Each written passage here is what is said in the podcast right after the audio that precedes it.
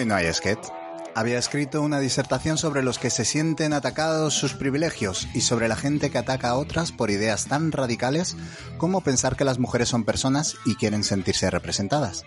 Pero me lo he pensado mejor y simplemente voy a dar las gracias a todas aquellas personas que hacen de nuestro pequeño mundo lúdico un lugar mejor, aunque en el proceso le lluevan toneladas de ponzoña.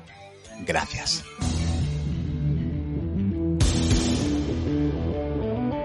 Aquí comienza Dados Verdes Fritos.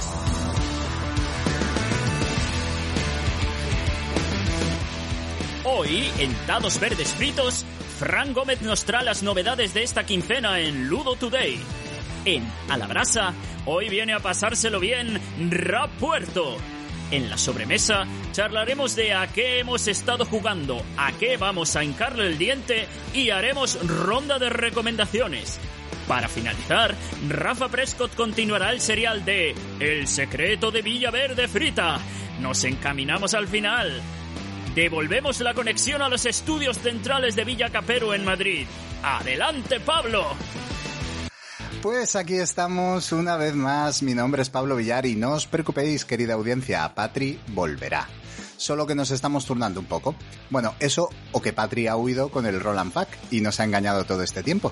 Pero no adelantemos acontecimientos todavía. Vamos con las noticias. Dale caña, Fran.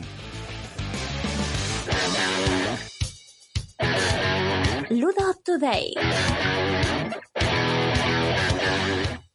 Pues vamos con el repaso quincenal de noticias lúdicas. El mes de mayo viene cargado de muchos lanzamientos. Eclipse nos trae Snakun y Nesun Galaxy, Dracoideas trae dos minutos para medianoche, Fighter, B17 Líder y 300 Tierra y Agua, Devir por fin trae las aventuras de Robin Hood, el juego Ten y los Devir Pocket, Walkie Talkies, Beggies y Ouch. Maldito Games trae muchísimas cosas el nuevo Libertalia, ese del que nos habló nuestro corresponsal en Estados Unidos, el Wasteland Mountain, expansiones para Terra Mística, Barras y Western Legends. GenX Game nos trae el juego The Thing, la cosa, con todo, expansiones y añadidos. Y ha llegado nuevos proyectos españoles a financiación, entre ellos, por ejemplo, Playa de DMZ Games, que está en GameFound y la verdad es que está funcionando muy bien.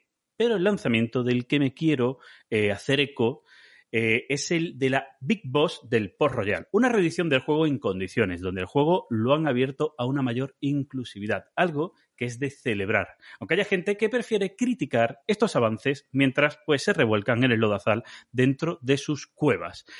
Eh, hay que entender que muchas editoriales están dándose cuenta de que estos detalles son importantes y están empezando a cambiar el chip, a mejorar en todo esto.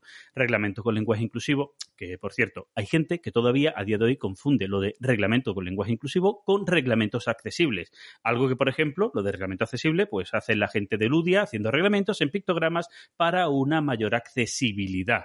Y bueno, eh, aunque queda mucho por mejorar, hoy quería dar las gracias a todas estas editoriales que están haciendo este gran trabajo. Así que enhorabuena. Vais mejorando poco a poco y es de agradecer. Pero sobre todo, quiero darle las gracias a los compañeros de medio que, aun siendo atacados, siguen criticando públicamente cuando las cosas se hacen mal. Muchas gracias. Y devuelvo la conexión al estudio central. Adelante, Pablo. Oh, mil gracias, Fran. Como siempre, nos mantienes informados y reivindicativos. Eh, bueno, Sol, cuéntame, ¿cuándo va a volver a Cuchillo? Te esperamos de vuelta con esa cubertería bien afilada ya. Bueno, a Cuchillo siempre estará en nuestros corazones. Hoy es una despedida. ¿Es un cuchillo clavado en el corazón? No, de momento no. Lo que pasa es que estoy en una etapa un tanto de reconstrucción y a veces en el proceso de reconstrucción hay momentos de ira. Y es mejor usar las armas bien usadas que dispararlas sin ton ni son y hacer daño a quien no se debe. Entonces, a cuchillo seguramente vuelva, no sabemos cómo, pero cuando yo esté preparada para manejarla. Ole, ole tu pepitilla. Muy bien. Bueno, hoy no está Patri y voy a aprovechar y teneros a todos bien cerquita por si os apetece intervenir en la entrevista. Bienvenido, Rafa Prescott. Hola, ¿qué tal, amores? A Fran ya le hemos escuchado, así que no le voy a saludar. Y hablando de saludar, vamos a dar paso a la invitada de hoy.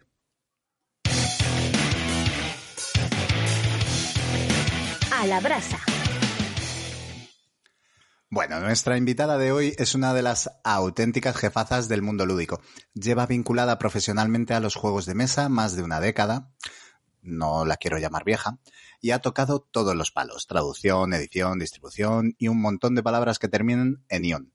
La habréis visto en un montón de eventos y hoy tenemos el gusto de tenerla aquí. Bienvenida, Raquel Puerto, o prefieres Ra. Muchas gracias. Pues todo el mundo me llama Ra, así que con Ra me quedo. Pues eh, gracias por la respuesta. Ay, madre mía. Madre mía. Oh, Que vuelva Patri. podríamos cortar Que vuelva aquí. Y ese es el nivel, est- estoy feliz. Cinco minutos, ¿eh? Llevamos y ya estamos así. Muy fan de este tipo de humor, ¿eh? Tengo que reivindicar hacerse mayor. Me hago mayor, soy muy feliz de hacerme mayor y que cumpla muchos años en esta industria y que vosotros lo veáis. Pues sí. Eh, Ra, lo primero, darte muchísimas gracias por venir. Nos hace muchísima ilusión poder entrevistarte. Aquí la gente de producción ha visto un buen puñado de vídeos tuyos en YouTube, pero generalmente hablando de juegos de Gen X y casi no se rasca nada de, de lo personal. Así que, ¿cómo empezaste en el mundo de los juegos de mesa a nivel afición? Que luego en la parte profesional ya nos metemos. Pues mira, eh, casi todo el mundo piensa que entré en la, en la afición gracias a mi marido, que es autor de juegos de mesa, es Oscar Arevalo. Pero lo cierto que el primer juego de mesa que podríamos considerar moderno, que me llamó la atención y me sacó del trivial, fue Aventureros al tren. Anda. Eh, quedé con unos amigos para salir de marcha, me puse toda mona con mi minifalda, mis tacones, toda perfecta y entonces llegamos al punto donde habíamos quedado. eh, conocía solo a mi amiga, eran amigos suyos y uno de ellos dijo, pues es que no estoy yo de humor para salir de marcha y si no vamos a mi casa y jugamos a juegos de mesa. Y el hombre tenía juegos, pero no mesa, así que acabé en el suelo con la minifalda jugando aventureros al tren. Y ahí fue la primera vez que me llamó la atención. Y luego ya, pues, Oscar, con el tiempo, hizo el resto. Faltaba el Roland Fack ahí, quiero decir, en esa reunión, ¿eh? Bueno, no, sabemos si faltó. Faltaba porque es creación nuestra y todavía no la tiene nadie, perdona, faltaba. Bueno, pero practicaban gané, ¿eh? ¿eh? Dime. ¿A, a- a cuál? ¿Al Ah, aventurero? aventureros al tren. Sí, sí, Ah, sí. perdón, perdón. Cos- cosas mías, vale, venga, va.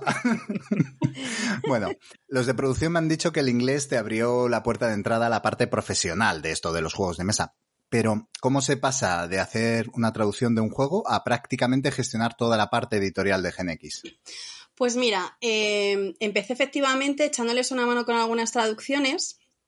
eh, y siempre he sido la típica persona que soy muy perfeccionista y muy detallista. Entonces empecé a, a tener opiniones, a, comunicar las opiniones en cuanto a la producción de los juegos que sacaban de Oscar, de pues esto puede estar mejor, eh, aquí le falta un poco de cariño, porque los primeros juegos que sacaba de producción propia Gen X Games, pues la verdad es que necesitaban como un paso más profesional. Entonces, eh, mi deriva laboral de entonces, eh, estaba yo mm, contratada en una empresa alemana y por unas circunstancias lo dejé. Y aproveché, me hice autónoma para poder colaborar más con las traducciones a nivel profesional, con otras editoriales también, y me saqué el título de diseñadora gráfica porque veía yo que me faltaba toda esa parte técnica para entender cuando ellos me decían es que esto no se puede hacer así o esto que tú dices no se puede llevar a cabo. Y a mí me decían eso, pero yo lo veía en otros juegos, con lo cual no, no coincidía lo que, lo que me estaban contando. Entonces dije, bueno, lo mejor es formarse y hablar en el mismo lenguaje. Entonces, cuando entré yo en la editorial, ya de manera mm, en fija, digamos, en, en- en- en la plantilla. claro, pues enseguida, sobre todo con los juegos de producción propia, pues enseguida tomé las riendas, le dije a Bandy, mira, esto me puedo encargar yo porque mm, sé, o sea, vengo, me acabo de sacar el título, no digo que sepa la que más, pero hay ciertas cosas que sí sé que se pueden hacer de otra manera. Entonces, pues bueno, enseguida mm, el, el paso fue como muy natural, porque soy, ya te digo, bastante detallista, soy bastante organizada y, y bueno, pues entré para echar una mano, pero enseguida me, me hice con lo de la producción. Al principio, en aquella época, sacábamos muy pocos juegos. Sacábamos las Black Stories, algún juego más y luego dos, dos juegos, exactamente dos juegos de producción propia. Pero bueno, entonces era, era plausible hacerlo todo. Luego ya hicimos la, la unión con SD Games a través del estudio GNX Studio y ahí todo empezó, ya está yo y ya hasta la marabunta que tienen hoy en día.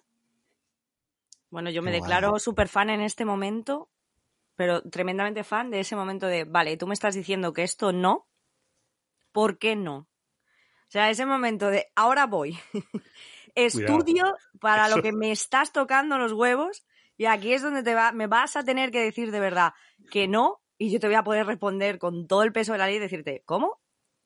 Sí. ¿Cómo? Perdona, Eh, no, no te escucho bien, o sea, algo está fallando en la conexión. Me declaro totalmente fan, ¿eh? Me- o sea, adoro. Gracias. Yo soy, ah, yo soy muy perfeccionista, como os he comentado, y de hecho, eh, una de las últimas de las cosas que llevo haciendo estos últimos años, porque yo soy. em, yo sé que hay muchas cosas que mejorar en la industria lúdica y también en, el trabajo que yo desempeñaba, y una era la, problemática redacción de manuales, que es como el santo grial, lo más dif- difícil que hay a la hora de sacar un juego. Y entonces yo decía, eh, lo tenemos que poder hacer mejor. Y como era una parte de la producción que también pasaba por mí, algunos los escribía yo, otros los escribía otras personas, pero al final era yo la que validaba ese proceso, pues me he tirado los últimos dos años aprendiendo escritura. Porque es como, eh, si quiero hacerlo bien, no puedo fiarme simplemente de lo que sé.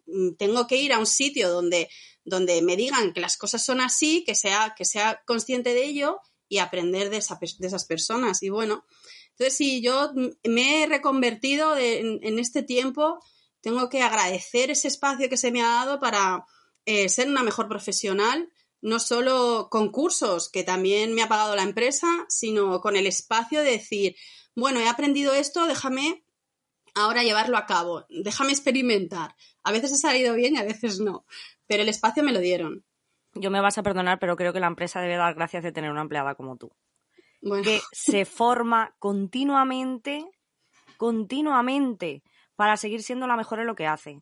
Porque no todo el mundo es así. Eh, normalmente la gente se acomoda y bueno, yo es que aprendí esto y en esto soy el eh, puta ama o el puto amo y, ya no quiero saber nada más de lo demás. O una persona que está en continuo cambio y en continuo proceso de, evolución como tú, eso sí que es un jodido chollo. Yo, eh, yo tengo que decir que, que, claro, yo a, a Ra la conozco como medio que soy y demás, y, y yo conozco la parte, digamos, más personal de charlar con ella, de hablar con ella, que, que es fantástico, pero siempre había escuchado a otra gente de Mundillo y otras editoriales decir que era una gran profesional. Y, y lógicamente me lo creía. Pero ahora además veo el porqué, el trasfondo que hay. En- Enhorabuena, como dice, como bien dice Sol, es que ah, detrás hay un trabajo importante por tu parte que no suele ser normal en una empresa. yo creo que al final parte del secreto es que te guste lo que haces. Si te gusta lo que haces y te involucras en el proceso, eh, no existe el espacio de acomodarte, porque siempre vas a querer llegar más allá. Yo me considero, aunque no os he comentado antes eh, de, de conectarnos, que me- como me preguntéis nombres de autores o de editoriales, vamos mal. Uy, el Pero-. Pero, pero soy muy fan de sentarme delante de un juego e intentar concebir cómo la persona que ha hecho esa producción ha realizado su trabajo, con qué retos se ha tenido que enfrentar para poder aprender yo de, de ello. Entonces, porque a mí me encantaría que la industria española, de la que me declaro muy fan, eh, pues eh, llegue al- a, lo- a las cotas de, de otros países. Entonces, eso no lo puedes hacer si no mejoras, si, si el mercado no mejora y evidentemente, como siempre, si quieres que algo cambie, tienes que empezar por ti. Pablo, querías Pues- añadir, ¿no? Sí, el, a mí me me sorprende sobre todo ya no el esfuerzo, porque evidentemente esto implica muchísimo esfuerzo, muchísimo cariño por, por el trabajo que realizas, pero me sorprende porque eh, no conozco mm, exactamente las labores que tú llevabas a cabo dentro de GenX, eh, dentro de la parte editorial de GenX, pero intuyo que son muchas eh, y muy variadas. Muy, yo me lo guiso, yo me lo como y donde deberían estar trabajando X personas, pues a mí me toca hacer las labores de muchas. Porque por lo he visto en otras editoriales. No creo que GenX funcione muy diferente en ese sentido. Porque implicaría pues mayores costes y ahora mismo a lo mejor la industria tampoco está en ese, en ese momento. Lo cual implica muchísimo trabajo. Pero es que además tú te formas de dónde sacas el tiempo. Esto no estaba en el guion. No, Esta no, pregunta pero- no estaba, pero ¿de dónde Maravilla. sacabas el tiempo para, para encima formarte? Ya, echarle jornadas maratonianas para sacar todo el trabajo adelante, me parece. De hecho, eh, no sé si fue en fase de mantenimiento o creo que fue una entrevista que te hizo Fran, que la hizo con Santi, la hizo con la gente de Dos Tomates, hablando un poco del mundo de los juegos de mesa de, en pandemia y eh, la pospandemia. Un poquito la problemática de que Sí. teníamos en ese momento con materiales, con logística y demás. Mm. sí. Mm. Eh, Yo me quedé flipado, me quedé súper enamoradísimo de ti, tengo que confesar. Eh, como profesional, te los comiste en pantalla. Y mira que había gente súper top en esa, en esa charla. Y me he quedado con muchas ganas de, de escucharte. Eh, mm, de hecho, ojalá podamos reeditar eh, la mesa redonda que hicimos con gente de la industria para que puedas participar en ella. Eh, a mí me encantaría. Pero ¿de dónde sacas el tiempo? Después de todo el currazo que te metes. Pues eh, a mí me encanta estudiar. O sea, partiendo de esa base, me encanta estudiar. Eh, yo llevo años que, mm, de hecho, ahora que ha empezado una nueva etapa vital, he hecho el esfuerzo por e- leer un libro de ficción. Porque tengo manuales absolutamente de todo. Lo último, lo que más me gusta estudiar es psicología, eh, todo el mundo de la empresa, marketing y escritura. Entonces, realmente, eh, no te cuesta. Lo que otra persona a lo mejor lee un libro, pues yo qué sé, sé que os gusta El nombre del viento, que por cierto me encanta. Eh, pues eh, yo de- dejé de leer esos libros, llevo como cuatro o cinco años que he dejado de leer ese tipo de libros para leer otro tipo de libros. Eh, por ejemplo, si estás haciendo las tareas domésticas, pues puedes ponerte un e-box que te hable de psicología o que te hable de escritura o que te hable de la industria lúdica y te enteras de lo que está ocurriendo. Entonces, al final, lo que decía, cuando es algo que te apasiona, pues mm, lo, lo que no te falta es tiempo. No te falta, no sé, es, es como... A mí me alimenta, me alimenta mucho... Es que eh, a lo mejor no soy la persona que más ha jugado, ni la persona que más conocimientos tiene, pero es tanto el amor que le tengo a la industria que a mí me llena, a mí me alimenta. Por eso también dejé muy claro cuando anuncié mi salida de la editorial que ni de loca me iba. O sea, que me iba de la editorial, pero que no me ibais a echar de menos. Porque, porque no me veo trabajando ni, ni dedicando mi tiempo a otra cosa. Qué maravilla. Eh, bueno, este increíble know-how, que es un término que me ha enseñado mi queridísimo Pablo, te vendrá ahora de maravilla en esta nueva etapa, eh, porque no te has quedado precisamente quieta, y menos con todo lo que nos estás contando, que es evidente que no paras. Te hemos visto organizando las Pinto Geek con Rafa y Caro, que son los organizadores de Interocio, otro montón de eventos lúdicos, y Dam anunció que arrancabais tienda online de juegos de mesa. Cuéntanos un poquito, por favor. Pues mira, Carol y yo nos conocemos de hace muchísimo tiempo y, sabéis que, bueno, ella ha montado Interocio y ellos son de Málaga. Y entonces, pues, claro, tienen la problemática de la distancia, aunque ellos enseguida se pillan un tren y se plantan aquí. Pero tienen, tenían la, problema, la, la problemática de la distancia. Entonces, cuando se empezó a organizar Interocio, yo les dije, mira, en lo que necesitéis, estamos aquí Oscar y yo y os ayudamos.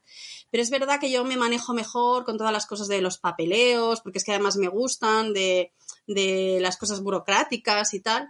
Entonces ella me dijo, eh, Perdona, ella me perdona, venía diciendo hace gusta- tiempo Has que dicho si que te gusta lo burocrático. Sí, sí, Sí. sí, sí. Yo también Vale, he vale, flipado, sí. ¿eh? Sí, Vale. sí. A ver, Hazme la renta.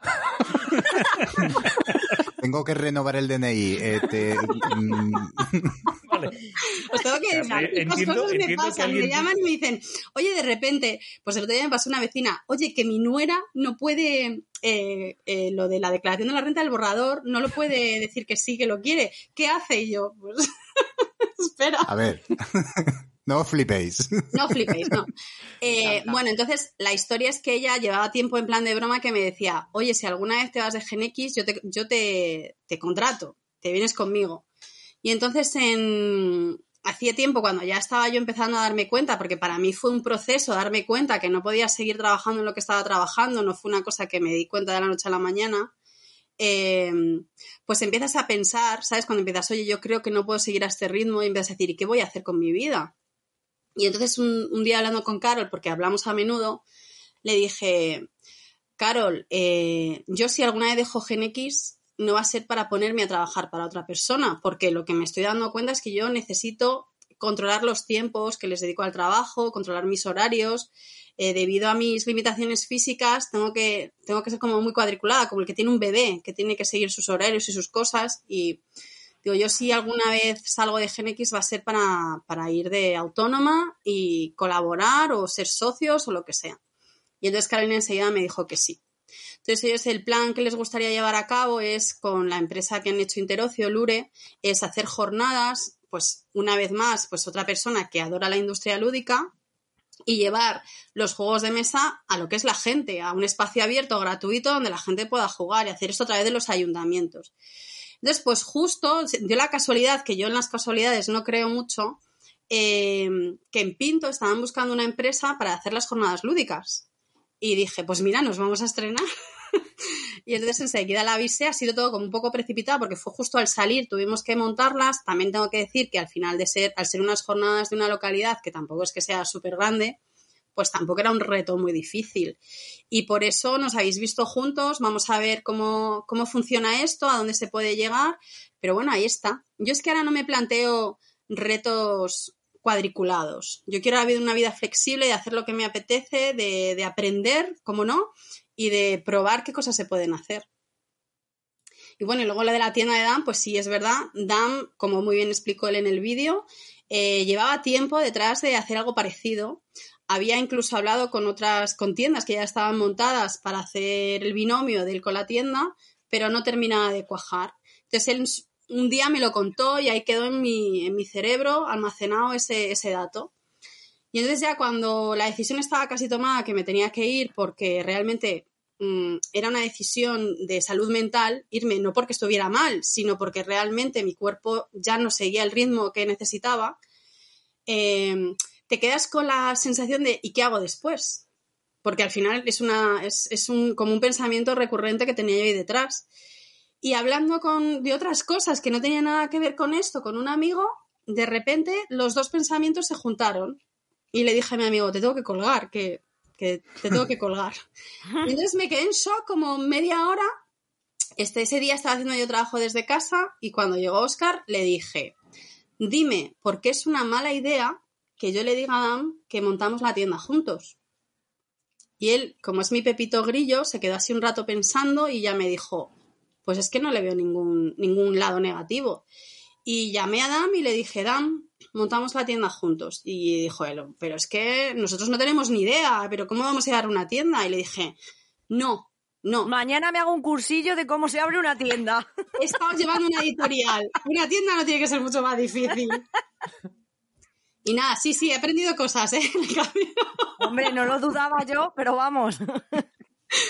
Y entonces, pues nada, él tenía ya preparada la web. O sea, en, realidad ha sido todo como muy veloz. No nos ha dado casi tiempo a aburrirnos. Él tenía prácticamente hecha la web, quedaban detalles que hemos ido viendo que nos apetecía implementar, pero ya pijotadas. Y, bueno, pues ahora estamos con el papeleo, hemos firmado las escrituras, nos anda el CIF, estamos con el TPV virtual, todas estas cosas. Esperamos que la semana que viene ya nos hemos dado de a todos los lados. La especialidad la burocracia ahí a tope. La burocracia a tope. Le he dicho, que el naming... No te preocupes, yo me encargo y él, esta es mi socia, vale, lo he hecho bien. Dime que el naming no ha sido cosa tuya.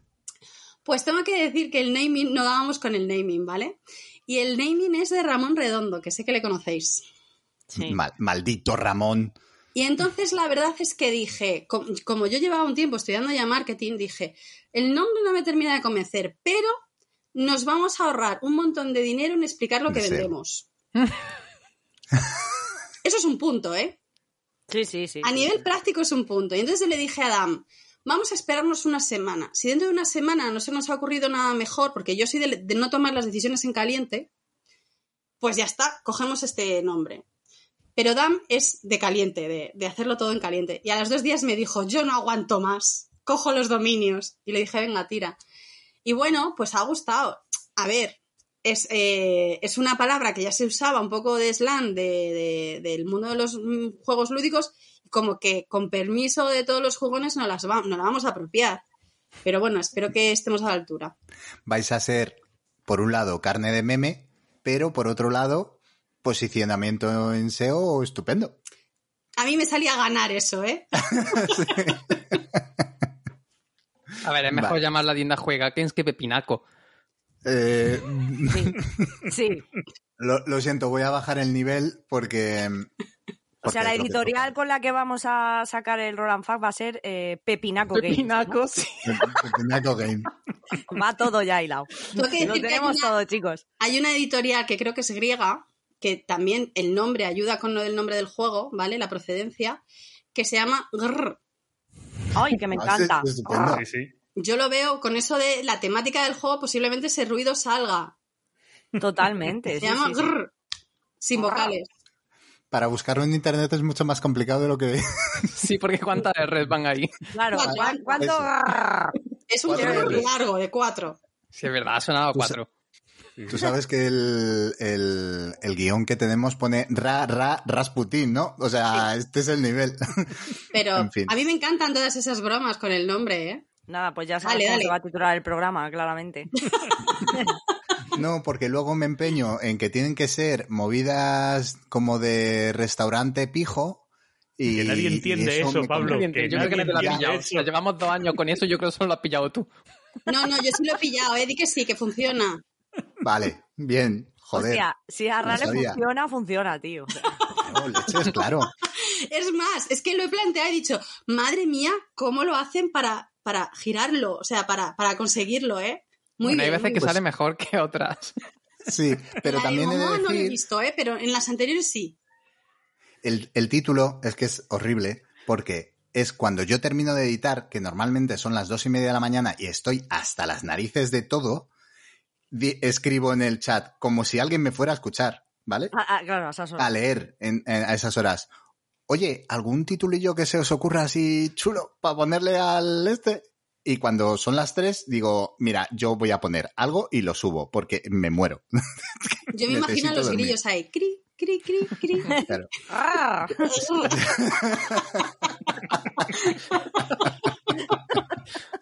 Como nombre de plato también me vale. el. Mira, le puedes llamar, lo puedes titular Ra, ra, Rapiñada.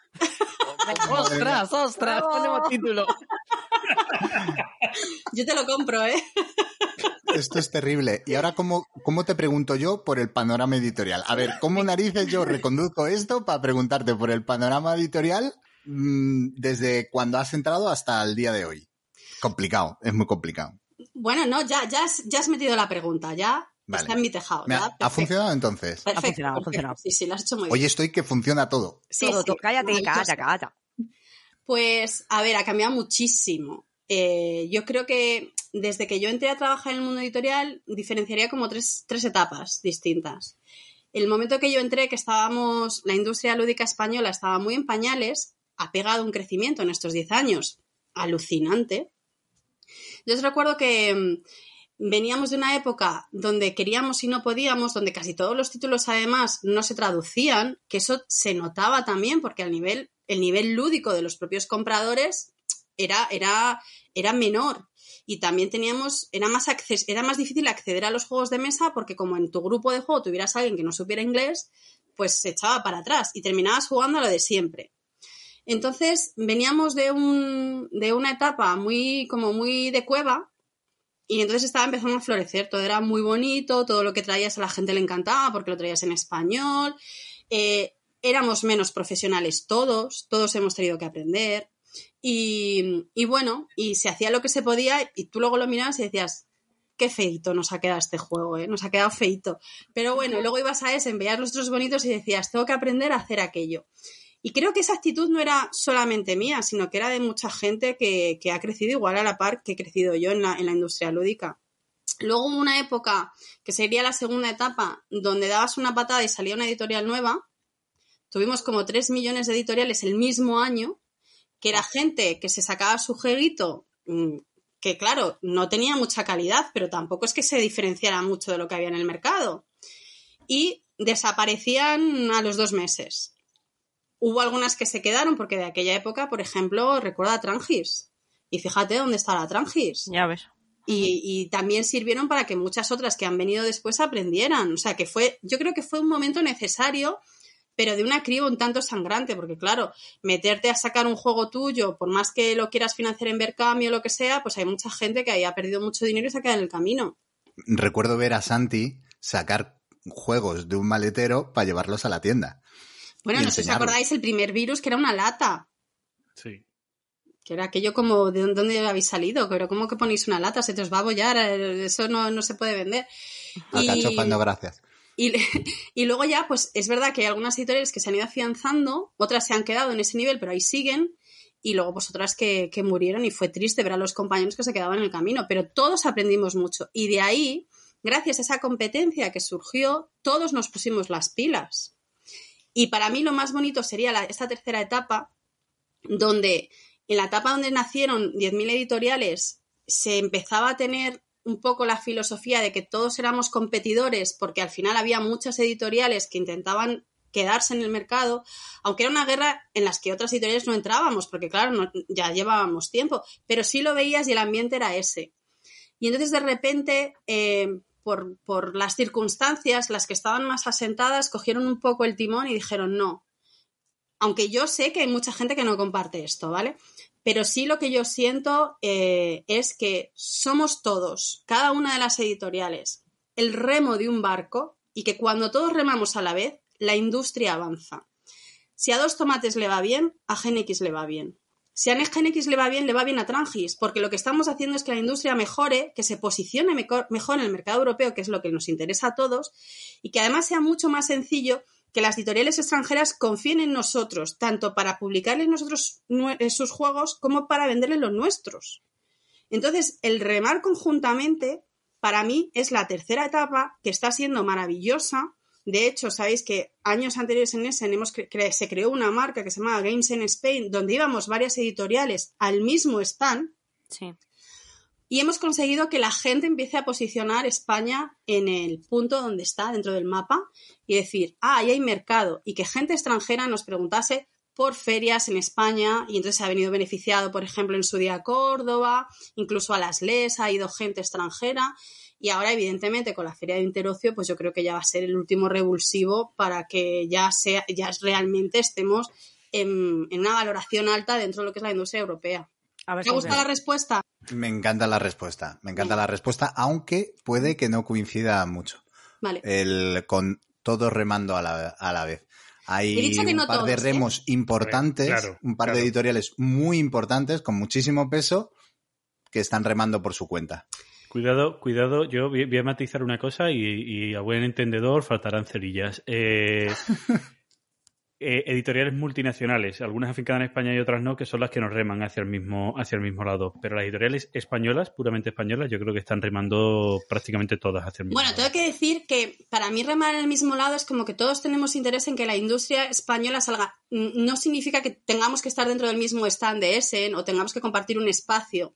Pero mientras todos rememos en el mismo lado, eh, para mí eso es que está dentro del mismo barco. Efectivamente, hay editoriales que no lo comparten y reman incluso hacia el lado contrario y editoriales que prefieren no remar y ver lo que pasa. Pero yo podría decir, si es- mm, eh, una de las que considero, la- para mí la segunda más grande de España, yo sí la considero que rema y rema bien, desde mi punto de vista, ¿eh? Y por la, y por la información que yo tengo y por el trato que he tenido. Ujú. Pero di cuál, mójate. Pues Debir. Para mí, si estabais hablando de Debir, yo creo que Debir también se No, no. interesa mucho De- porque la industria lúdica española eh, esté presente. De hecho, mirad, ahora está apostando mucho por los autores españoles. Sí, sí, sí. Y aunque ellos se monten su propio chiringuito porque tienen capacidad para hacerlo y además ellos tienen una, una eh, marca de empresa muy, muy identificable y entiendo que no necesiten el respaldo de nadie ni de ninguna marca externa, eh, no significa que no se lleve bien con todo el mundo, que ayuden en lo que puedan ayudar y que además posicionen, posicionen el país. Entonces, si iba por ahí, tengo que decir que David rema y rema bien. Y rema fuerte. En mi caso, evidentemente, eh, yo me refería a Asmodee, Mm, mm. que va a su pedo.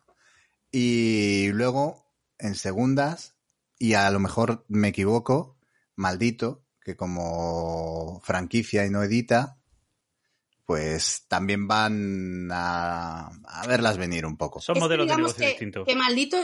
ahora- bueno, creo que ahora se va a meter a, a sacar juegos propios, pero una editorial que no edita es, un, es una empresa que publica, sería un publicista, que aquí es que la palabra en español no existe, en inglés sí que está diferenciado el que edita de que, del que solo publica. Hmm. Entonces él solo publica, con lo cual no tiene los mismos intereses. A él le da igual, entre comillas, la industria lúdica completa. A él lo único que le interesa es que esté saneado el mercado de venta. El ampliar mercado de venta en tierra, en zona española, Sí, y a vosotros os interesa la marca España en juegos de mesa, moverla al resto del mundo. exacto. Es un poco la. Que, que en una parte podéis coincidir. Es decir, a GenX, a Trangis y a Maldito, a todos les interesa que el mercado español crezca. Ahí a todos les interesa eso. Hmm. Pasa que luego el, el estar en feria, la representación de España en ferias internacionales, pues maldito ahí no pinta nada. Como el de Claro, porque no tiene catálogo tampoco. Claro. Os dais cuenta de que yo a cuchillo no lo hago, pero ya me encargo yo de. ¿Sabes? De- de sacar. Claro, ya, ya, ya saco, ya pincho yo un poquillo ahí para que.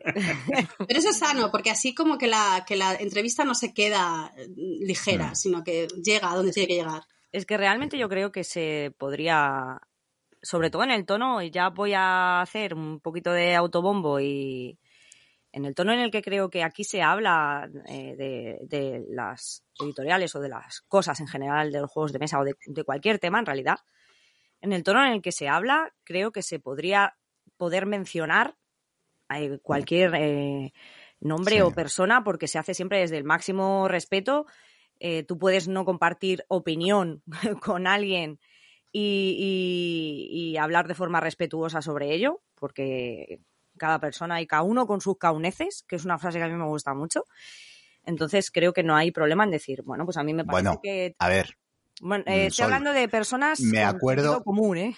me acuerdo, me acuerdo hablando del, del expediente Dark, del Doctor Dark, eh, que yo creo que ese, me- menos mal que Richie ese se lo debe de haber saltado, porque todavía no se está persiguiendo. Que sepáis que no lo he terminado, ¿eh? Que cuando paré ahí lo dejé y me estoy pensando venderlo sin terminarlo. Lo Oh. siento en el alma, de verdad que me duele muchísimo, pero... Si no te hace feliz, no te hace feliz. Ya está. Claro, es que estoy muy maricondo. Iba a decir maricoño, no sé por qué. estoy muy A maricondo. mí me vale. Entonces, si no te hace feliz, tíralo, ¿sabes? O, o- o dáselo a alguien que le haga feliz, o yo qué sé. Tirarlo, me gusta más lo de dárselo a otra persona que vaya a ser feliz con ello, la verdad. Economía circular, estupendo. Eso es. Y bueno, retomando un poquito que entre cuchillos y tal se nos va la olla. Eh, podemos decir que te has dedicado, pues, excepto a ser autora de juegos, has pisado todos los puestos posibles de, de esta industria. Y cuando te vas a casa, si te queda cerebro, ganas, tiempo, ¿a qué juegas? Pues a ver, me quedan muchas ganas. Eh, me encanta jugar y me encanta además probar juegos nuevos. Y me encanta probar protos. Así que os podéis imaginar que yo en mi trabajo disfrutaba mucho. Eh, me gusta mucho probar prototipos porque es como, como una pequeña, un pequeño, una pequeña cría, un- una pequeña mascota que, que tienes que alimentar, que tienes que querer, que tienes que cuidar. Y ¿Un ver Tamagotchi? Dime, un tamagotchi. Un Tamagotchi. y ver cómo, cómo va evolucionando, por dónde lo lleva el autor, pero además dejarle, dejarle que, que lo, que lo haga él y tal, es, me parece un proceso precioso. Eh, toda la parte creativa de los juegos de mesa me, me chifla. Me encanta jugar. Digamos que soy de perfil euro, pero no me gustan mucho los juegos eh, donde te pueden fastidiar. Eso lo llevo fatal. No me pongas nunca delante de un Ciudadelas, por ejemplo. Y, y soy de corte euro. Porque me gusta, como os he dicho, soy de. me gusta mucho Planificar, ordenar, ¿no? organizar, claro. Y entonces, pues, eh, me, me suelen gustar y me suelen llenar mucho esos juegos. Tengo que decir que además, gracias a la pandemia, eh, he aprendido a jugar sola. Que me parecía como la cosa más horrible del planeta, jugar sola. Y, y ahora no, ahora ya hay, hay ciertos juegos, de hecho, que me los he comprado en exclusiva para jugar sola y eso que admite más jugadores. pero es en plan, uff, y tener que esperarme a que otro juegue, quita. ya me lo hago yo solo Con lo todo. bien que estoy yo misma aquí. Y con lo que no puedo es conjugar en el ordenador. No me han gustado nunca los videojuegos ni las consolas, y entonces ahora lo de eh, jugar a juegos de mesa en el ordenador para quedar con gente y tal, no, con eso no. O sea, si me vas a llamar para eso, uff, le daré una oportunidad, pero de momento no me ha gustado. Pero sí, sí, siempre, siempre tengo ganas de jugar a algo. Otra cosa que luego tenga, que pueda. Pero sí, me, soy, soy muy jugona. Nunca, nunca digo que no a una, a una partida a algo. Yo ves, ahí coincido un poco contigo con lo del ordenador, pero muy a tope con la VGA. Incongruente que es uno. Es que, pero hemos caído to- todos en eso, ¿eh? Más mi Sí. también era muy reacia Sí, sí, y sí. está a tope. Sí, sí, sí, Claro, ella yo también creo que tiene que, ver tiene que ver un poco con la implementación. Tú, el, no la sensación de que estoy moviendo el ratón como si de verdad echara una carta encima de una mesa con unos gráficos un poco absurdos a currarte una implementación de ese juego que se vea el juego de otra manera que no es exactamente como lo verías en mesa. Creo que tiene un poco, al menos en mi caso, que ver con eso. Por ejemplo, el Wingspan, luego hablaré de él, pero el Wingspan me flipa jugarlo en el móvil. Claro que tengo un crío con seis meses, que todo tiene su explicación. No me da tiempo para sacar las cosas a la mesa, pero... Es la metadona. es la- Claro. Sí, pero lo disfruto, ¿eh? Lo, hombre, sí, te- sí, sí. mm, ¿Podría disfrutar en torno a una mesa con un montón de gente? Un montón, cuatro, a lo sumo. Pero, pero lo disfruto, mm, me da sensaciones iguales o parecidas a, la mesa, al menos algún, algunos juegos. Y otros juegos, el Alcachofas no gracias que inventaba antes, mm, no me lo saques a una mesa. Lo, yo la VGA estupendísimo, no tengo que recoger, el setup se hace en un segundo y, y juegas estupendamente bien. Y no me gusta jugarlo en mesa, y lo tengo ahí en la estantería, pero la vida, amiga.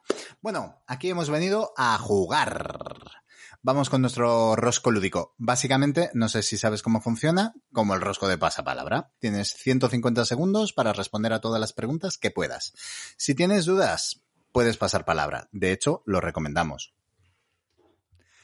Eso sí, en el momento en que te equivoques o se acabe el tiempo, el juego habrá finalizado. ¿Estás preparada? Sí, Pues adelante, Rafa. Vale, pues, eh, Ra, ¿preparada? sí.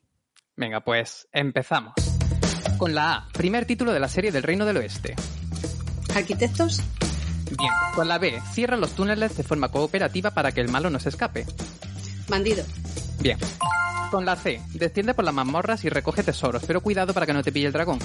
Clank. Correcto. Con la D, podcast lúdico, revelación del siglo XXI, lúdico y lo que nos echen. Dados verdes fritos. Muy bien. Con la E, momento en el que quieres matar a tus compas de juego por mucho AP. Pasa palabra. F, así de guays son las fábricas de este juego de maldito games. Ay, eh, pasa palabra. G, juego ancestral chino con fichas blancas y negras. ¿Con la qué letra? ¿Con la G? G, ¿El GON?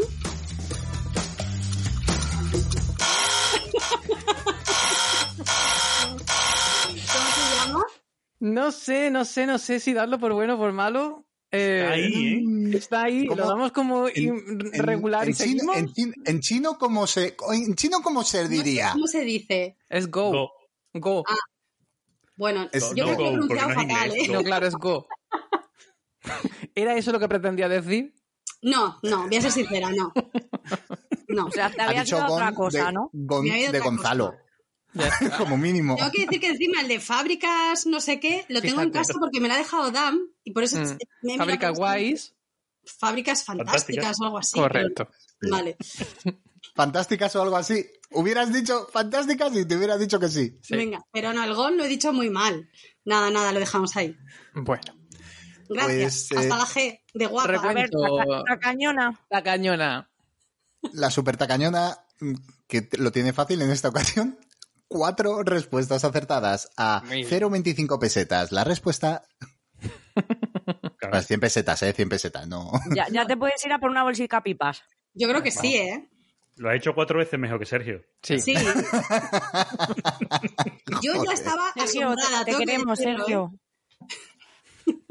Bien, bien. Bueno, cuatro. ¿Os acordáis? A lo mejor yo es que soy muy mayor, pero no sé si, si os acordáis de cuando te ibas a comer una manzana, la, cogías el, el palito y lo retorcías, la manzana, y ibas diciendo letras A, B, C, D, y donde se quedaba, eh, te echabas ese piropo. Y entonces me queda en la G de guapa. Ostras, yo eso no lo he hecho nunca. Eso tan bonito creo que... Eso era en tu casa. Eso era en tu casa. Bueno, pero, pero a la gente tiene que coger la costumbre de decirse piropos. Sí, eso sí. Total. Está muy bien. Eso está muy bien. Madre mía, cuatro. Los Eh, cuatro fantásticos. Si es que. Sí, ¿ves? pero he de, he de decir que yo pensé que la cosa iba muy bien encaminada. Digo, cuatro de cuatro. Chan. No, hice, sí, bueno, hice algún pasapalabra con lo de las fantásticas, dos, porque no me acordaba de. Digo, sé que es fábricas, pero el, el apellido no me lo sé. Bueno, pues no- nunca llegarás a la R de Rapuerto. Eh, venga. Esa la voy a tener que cambiar. Va a haber que La va a cambiarla, tener sí. que cambiar Rafa porque le toca a él el Sí, rostro. sí. Vale, como en todos los episodios de esta temporada, tenemos una preguntita secreta que ha preparado alguien para ti. Dentro pregunta. Hola Raquel. Ay, qué ilusión me hace hacerte yo esta pregunta para este maravilloso podcast. Pues a ver, eh, la pregunta que se me ha ocurrido es, eh, quisiera saber, y seguramente mucha gente quiera saber, de todos estos años que llevas trabajando en el mundo de, de los juegos de mesa, que has hecho muchas, muchas cosas y de lo más variopintas, ¿de qué estás más orgullosa? O sea, de todo lo que has hecho hasta ahora, ¿qué dirías? Pues siento mucho orgullo de haber hecho esto porque creo que he aportado en esto, esto, esto y, y- me gusta mucho haberlo hecho. Por ejemplo. Venga, un besito. Pues eh, yo voy a decir que de lo que estoy más orgullosa es del juego de Alice. Bueno, tengo dos. Mm, Los dos son de producción propia y son de Oscar. Eh, también estoy muy orgullosa del juego de Trappist One. Cada uno por una cosa diferente. El de Trappist One porque era una producción muy exigente eh, y que iba a salir un juego muy caro y entendí que eso podía ser un hándicap y conseguimos hacer un juego con 200 cartas, 300 fichitas especiales, cartón, por menos de 30 euros. Y eso para mí pedí que me dejaran hacer absolutamente todas las decisiones de producción, con un montón de, de- ilustraciones de Víctor Corbella. Eh, creo que nos quedó un juego muy, muy bonito y luego que tiene unas mecánicas fabulosas.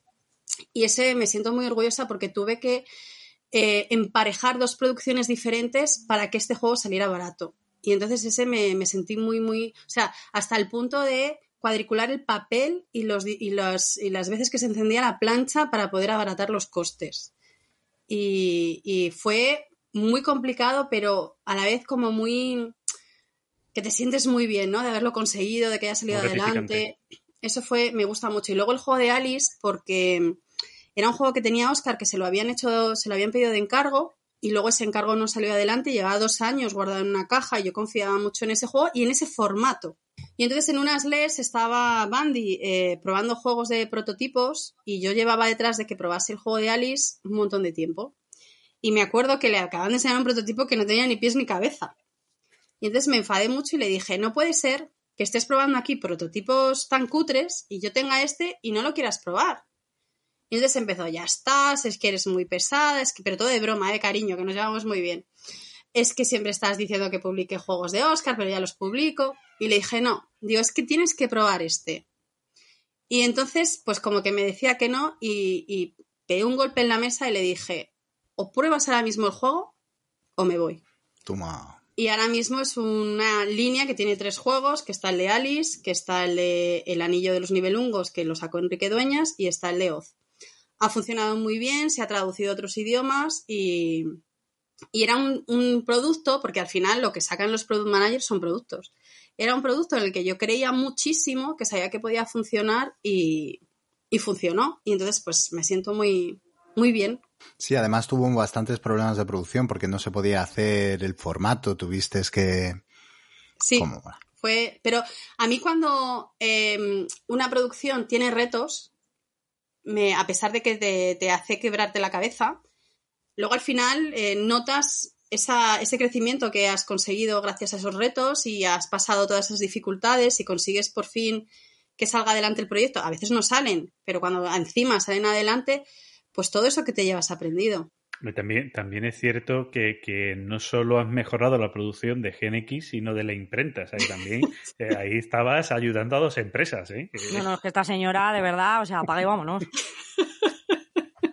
Yo ahora cuando termine esto me voy a ir un rato al rincón de pensar, ya os lo voy diciendo. Sí, a, aprovechar mi vida, eh, por favor, porque estoy haciendo yo.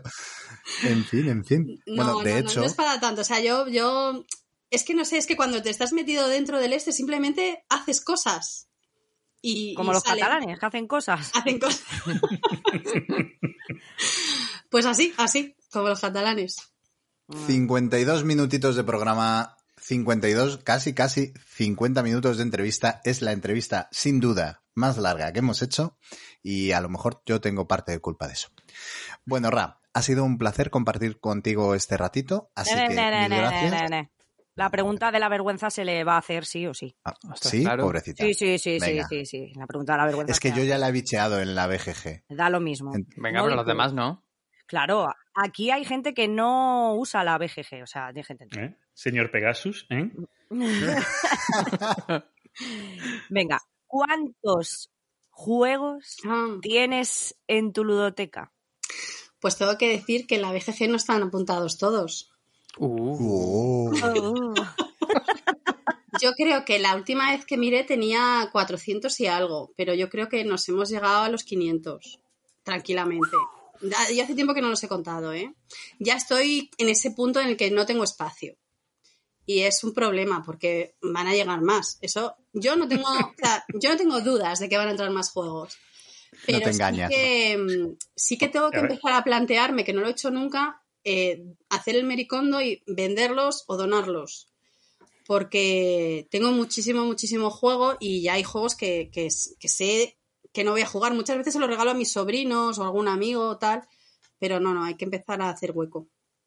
Yo os digo que en la presentación de, la tienda online Juegaken, ella dijo que ella montaba la tienda para tener más acceso a los juegos, o sea que, que, no va a bajar esa ludoteca. Eso va a ir a peor. Yo lo tengo claro. Yo además es que luego a mí me gusta mucho, ahora con el tema de la pandemia pues se ha visto trastocado, pero yo tenía un grupo de chat para invitar a gente a mi casa y cada viernes eh, se venía aquí gente y jugábamos juegos. Y entonces pues cada uno se iba preparando uno para que en la misma sesión te diera tiempo a jugar a varios juegos. A mí me encanta jugar. Y me encanta que venga gente a casa, que lo disfrute, que mm, mi marido es un gran, ¿sabes? Enseguida te saca algo de comer. Nos encanta que la gente esté a gusto y jugar. Y además siempre aprovechamos las visitas, que esto no sé si debería decirlo, porque vienen a jugar a juegos de mesa, pero siempre terminan probando algún proto. Es un poco tontita ven que te vamos a invitar a cenar, que vas a jugar a este juego que es novedad. Y tú solo viendo hamstercillos ahí ya. ahí venid, hamstercillos, venid. Sí, sí. Yo he dicho que no es que tenga que bajar el ritmo de compra, es que me tengo que coger una casa más grande. Ahí está, ahí está. Es otra forma de, de rico. Muy bien. Luego hablamos, luego hablamos de los sistemas de estanterías, estas móviles para ocupar menos espacio. Ya las he visto. También os diré que me flipa que diga, bueno, creo que ya hemos llegado a los 500 juegos y empiezo a tener problemas de espacio. Sí, sí, sí. sí. Yo, con mis 200 juegos que no sé qué hacer ya, no sé dónde apilarlos, están debajo de la mesa. Mi casa está, es, vivimos dos jugones, entonces mi casa está el salón, no es el típico salón que tú llegas, hay fotos de una boda, fotos del bautizo de no sé quién, no, no, mi, mi salón es un salón gamer. Entonces, eh, hay una mesa enorme que todavía se abre más para podernos sentar muchos. Lo primero que entró en esta casa fue la mesa, para que te hagas una idea.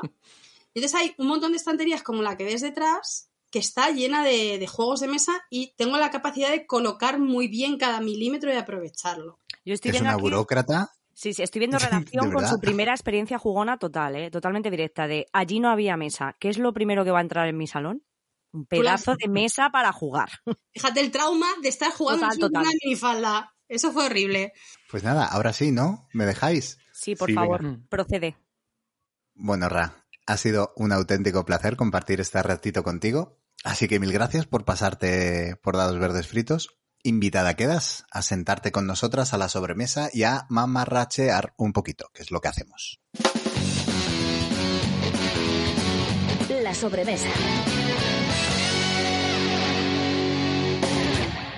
Y hoy estamos ya aquí todos. ya nos hemos presentado de antes y todas. Así que vamos directos a la mandanguita. Eh, ¿A qué has estado jugando, Rafael? Casualmente. Pues, casualmente, pues casualmente he estado jugando a Port Royal, de esto que me estaba hablando en el principio. Eh, un juego que ya tiene unos añitos, que seguramente conoceréis y que, pues bueno, para, mí es el push luck por excelencia. O sea, para mí es mi push your luck favorito. Depende de qué tipo de push luck quieras. Si quieres una cosita cortita, pues te coges unos dadetes y como un, eh, no sé, cualquier otra cosa, un, eh, ¿cómo se llama? Can't Stop de este maldito, que es muy, muy mm. rapidito, pero si quieres una cosita un poquito más con toma de decisiones, para mí es por Royal. Y bueno, ya sabéis que es una nueva edición, una Big Box, que incluye el juego base y las eh, expansiones que había y que viene con un arte renovado y con más personajes femeninos, que es una cosa que, que igual hacía falta. Hay gente que opina que igual no, bueno, yo qué sé. Eh, que igual no, es, fiel a la historia, no sé, había épocas de la historia en las que no había mujeres, podría ser, no sé. Hubo una época en la que se extinguieron y después reaparecieron, puede ser. Pero resulta que en la época de los piratas igual había mujeres y, las meten en los juegos y bueno, pues guay, ¿no? Entonces, pues muy feliz con esta nueva edición de Port Royal. Muy acertada esta, esta revisión. Como me alegro que, que escueza ¿Por qué me alegra que escueza? Pero a esa gente se le vende con un algodoncito y un poquito de mecromina, ¿sabes? Para que... Si escuece, curará en algún momento, pero curará. Fran, ¿a qué has estado jugando? Pues mira, he estado jugando mucho a Suburbia. Estaba deseando que llegara esta segunda edición, también con arte gráfico renovado. Además, la edición es preciosa, los componentes son geniales. Es un juego que ya me gustaba mucho, es que me parece que es un juego perfecto en cuanto a un juego con algo de combo, algo de crearte un poquito tu motor que te dé tus puntitos, tus historias, ¿vale? Y un poquito de gestión y de control. Em, fácil, porque es muy fácil de explicar, se entiende fácilmente. Y oye, es un reto, cada partida es un reto, es muy rejugable que cada partida, según cómo vayan saliendo las fichas, los precios que van teniendo, en el momento en el que salen, te hace irte hacia un lado, hacia otro, adaptarte muy bien y te digo, todo el mundo lo entiende rápidamente, en cinco minutos explicado. Y esta segunda edición, como digo, eh, viene muy mejorada porque es mm, un rescate que han hecho de una edición de lujo que sacaron para Kickstarter de Suburbia, que yo todavía me pego cabezazos en la pared con no haber entrado, porque la edición fue preciosa. Eh, no sé si me estás diciendo que lo tienes o que también te pegas cabezazos. No sé cuál de las dos. Lo tienes, vale. Lo tengo. Ahí, ahí. O sea, déjame la que hablabas antes, Pablo Mienda, que me estás cogiendo mi Y mm, y aquí han cogido eh, todo ese arte gráfico nuevo y además han adaptado cosas muy chulas que tenía el juego. Porque es cierto que el juego en su primera edición era un poco incordio de preparar, sacar y demás. Y ahora viene con, esas fantásticas cajitas de Game Trade, eh, que siempre son una maravilla para que el juego sea rápido sacar eh, y empezar a jugar sobre la marcha. Muy recomendable. Además funciona muy bien en solitario ese juego, ¿eh? Es muy entretenido jugarlo en solitario. Sí, ese es uno de los que yo, por ejemplo, prefiero jugar en solitario. Mm. Va más rápido. Mira tú. Solete.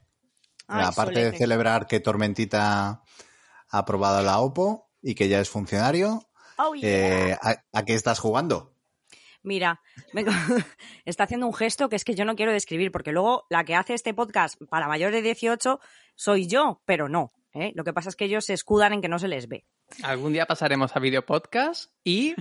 Y, se va a ver la realidad. Se va a ver la Sabes que esto ocurrirá. Abriremos el puñetero Twitch o utilizaremos el Twitch de Fran y se lo llenaremos de purria. Y nos echarán a los dos días, ¿no? Quieres decir que. sí, también. Planeado. Hombre, hombre, en cuanto a la teta de Y Fran con mucho más tiempo. Y Fran con mucho más tiempo libre, sin Twitch, se lo reventamos. Hacéis un podcast que solamente es pi, pi, pito todo el rato. ya, y con la imagen que hacemos, Ra. Pixelado, pixelado, Madre mía. Que nos lean los labios. Vamos a aparecer el Minecraft, se llama, ¿no? El juego este. Vamos a aparecer eso. por cierto, hablando de pixels, os recomiendo que os paséis por nuestras stories. Por favor. Dados verdes fritos Instagram para jugar a nuestro juego de adivina qué putito juego hay detrás de estos cuadrados que no hay Dios que adivine. con, varios, con varios niveles de dificultad. Varios niveles, sí, por supuesto. En la penúltima siempre Sabemos todas. Y después de este Se lo, se lo está, se, lo está, se lo está currando muchísimo Caperu, ¿eh? sí, Sí. como siempre. Primero con el Wordle, luego con el confesionario. Todos los domingos al confesionario, que tendréis muchas confesiones lúdicas. Mm. Y ahora con el Pixel. Yo tan flipo con ella. Es una maravilla, Y- ¿eh? Sí. No me extraña Madre primeriza y, y- y sacando todos estos juegos adelante me flipa. Es la hostia. Ya está, si es que no se puede decir más. Y bueno, eh, día de confesiones hoy. Entonces, yo no sé si habéis oído esto que llaman el parón del lector, ¿no? Sí. Que también lo tengo, por cierto. O sea, yo ya que me pongo para, para que me voy a dejar nada por ahí aparcado. Pues yo creo que me está pasando un poco con los juegos de mesa en este momento. Eh, no es que no me apetezca jugar, porque no es eso, igual que también me apetece leer. Quiero decir. Pero estoy en un momento que no juego, chico. Que no juego, no juego, no sé explicarte. Yo creo que me tira tanto tiempo en, en secano que, que ahora Y ahora arrancar. me cuesta. Sí, sí, sí, sí, sí, sí, sí. Entonces, eh, pues soy una persona que no escucha podcast, que no ve YouTube, que no juega a juegos de mesa y participa en uno sobre ellos. Y además eres imprescindible. Oh, por favor, si es que no Oh. te voy a querer. y esto es así, no, no sé explicaros muy bien la razón, mm, o sea, igual sí, pero no. No sé decir a ciencia cierta por qué, pero es verdad eso, que he atravesado una temporada vital un poco eh, oscura en algunos momentos, estoy deconstruyendo y construyendo y, y pues como que he dejado un montón de cosas ahí paradas y, tengo muchos momentos de pausa y de mirar al infinito, como en las buenas telenovelas, y mirar hacia el infinito y, y plantearme cosas o no plantearme nada y simplemente perderme en el infinito. Así que no juego a nada, chicos, ahora mismo no, no he jugado a nada desde hace, pues no lo sé, igual un mes, una cosa así, es que no lo sé, tampoco llevo la cuenta. Entonces, ha sido una cosa que también os digo que me, me ha fustigado un poco, o sea, yo a mí misma, ¿no? Porque decía, joder, pero ¿por qué no te apetece jugar? Si te gusta jugar, si disfrutas jugando. O sea, coño, échate algo, aunque sea una cosa tonta de cinco minutos para... Pero no, también esto me ha servido para aprender a decir, bueno, si algo que te encanta en un determinado momento no te apetece hacerlo, coño, no lo hagas, no te fustigues. O sea, no pasa nada a veces por parar incluso de lo que a uno le gusta. Mm, Esto es algo que deberíamos grabarnos todos a fuego porque creo que a veces incluso provoca lo contrario, que, que algo que te, que te encanta se pueda convertir en algo que, que supone una tortura y no veo la necesidad.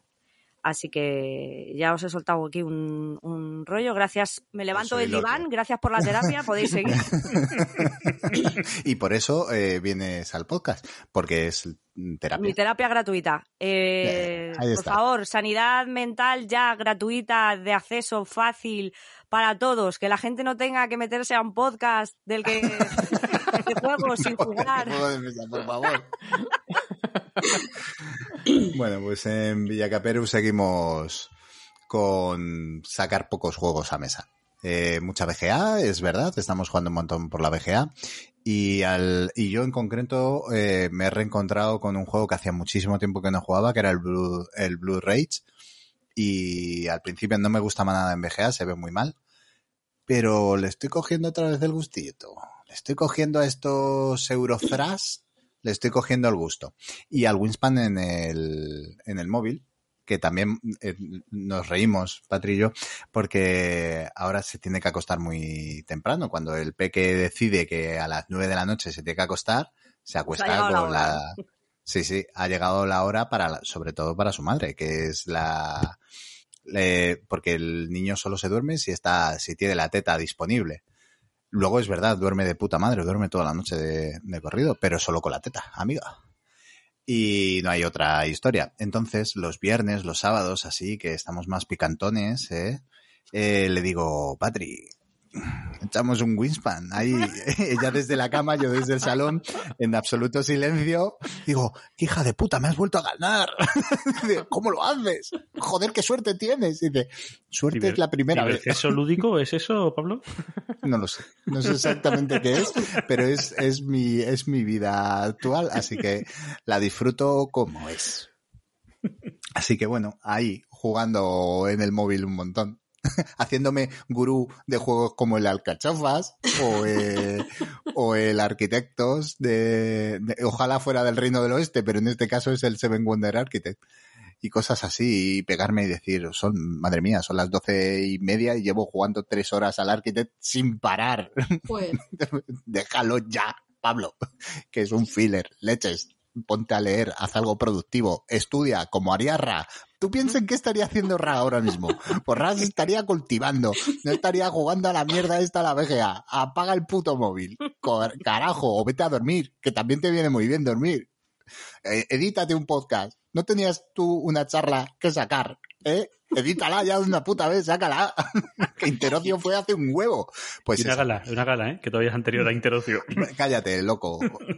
No, yo, esto, por primera vez lo voy a decir en público. No soy capaz de editar ese puto programa. No sé hacerlo, no sé hacerlo. No puedo editar la mierda, la gala de final de año del año pasado.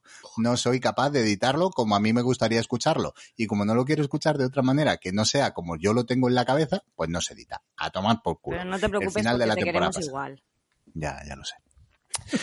Ra, ¿qué estás jugando tú? Dame envidia. pues mira, lo último que he jugado ha sido el Ascension, que además lo puse, me parece, por Twitter, que me chifló. Yo no había jugado, he jugado juegos muy parecidos, que al final son prácticamente iguales, pero con otra temática.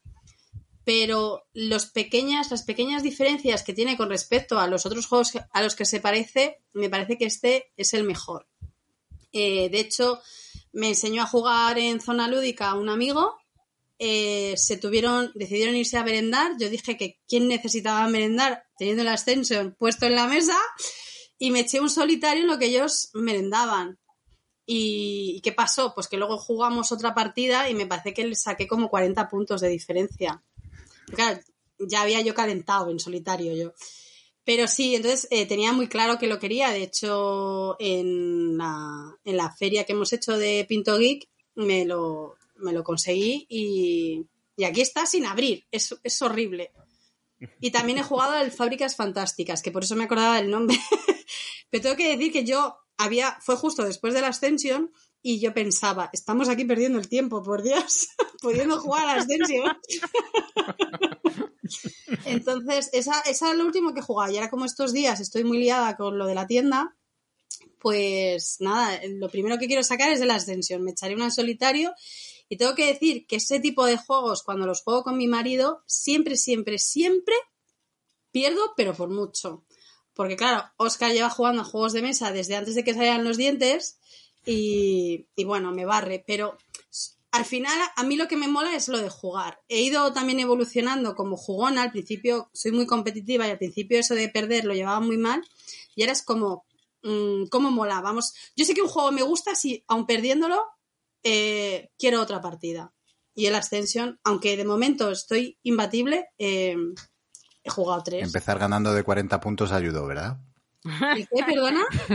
Que empez- empezar ganando de 40 puntos ayudó un poquito a que Bueno, no, fluyese te voy a la decir un juego que, que me parece que no lo he ganado nunca y me gusta muchísimo, que se llama el Oh My Goods. Mm. Y no lo he yo creo, no juegazo. recuerdo haber ganado nunca. El Fister bueno. Sí. bueno, el Port. Royal es, eh, es también de él, ¿no? Sí.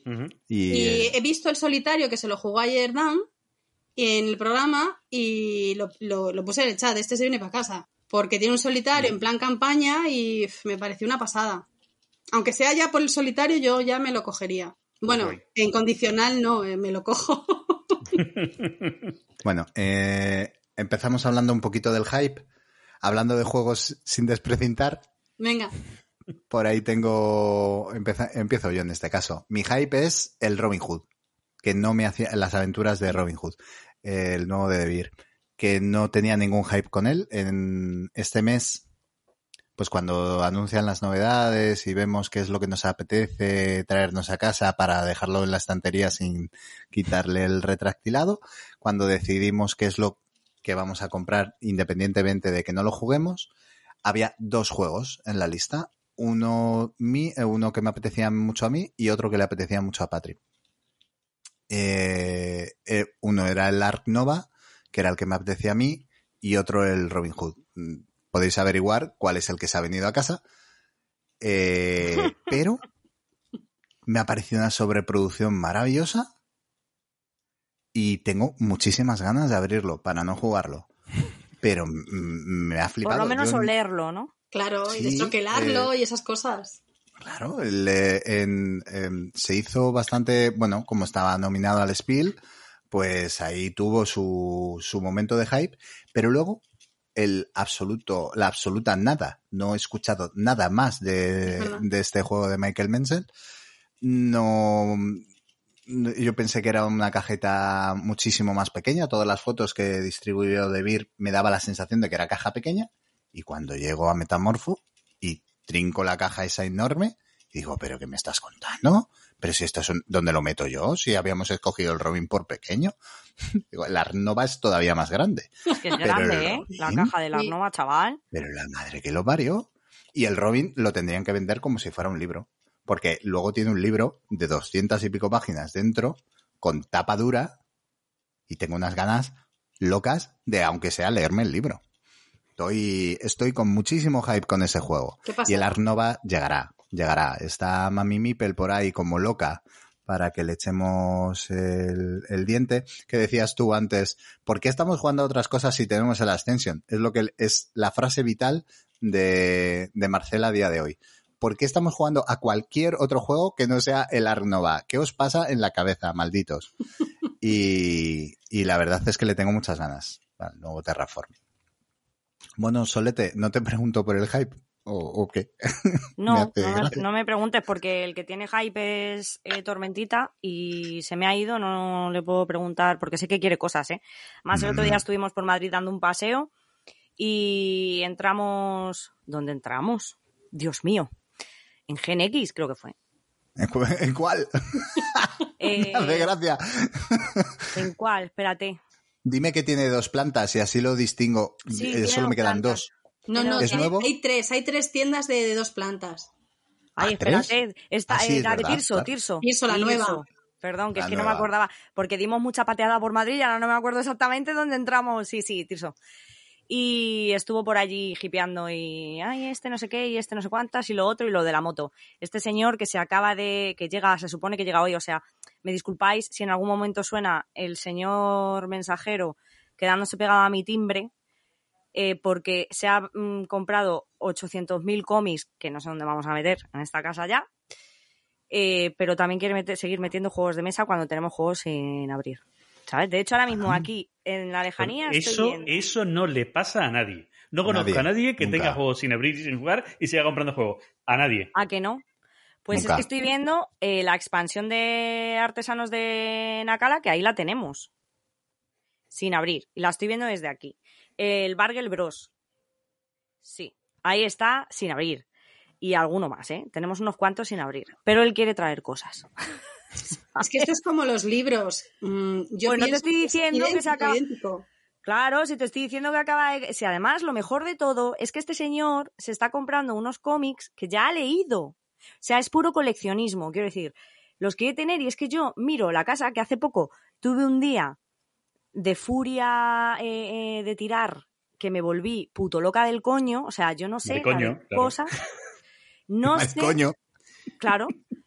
Eh, yo no sé la de cosas que mandé a tomar por culo, pero incluso cosas de mi boda, ¿eh? De estos de recuerdos, de digo, que a tomar por culo, digo, pero recuerdo de qué, si está metido en una puta caja que no he abierto desde entonces, ni de, de, de amigos de bodas, de no sé qué, digo, ay, es que esto de recuerdo, digo, pero ¿quién lo recuerda si lo metes en una caja dentro de otro cajón? O sea, surrealista. Y yo tiré un montón de cosas y yo miraba y decía, oh, qué despacio, qué bien, ya tenemos los juegos colocados, patatín, patatín. Pues ya, olvídate, olvídate. O sea, ya está, se acabó. El, el maricoño para, para ha servido.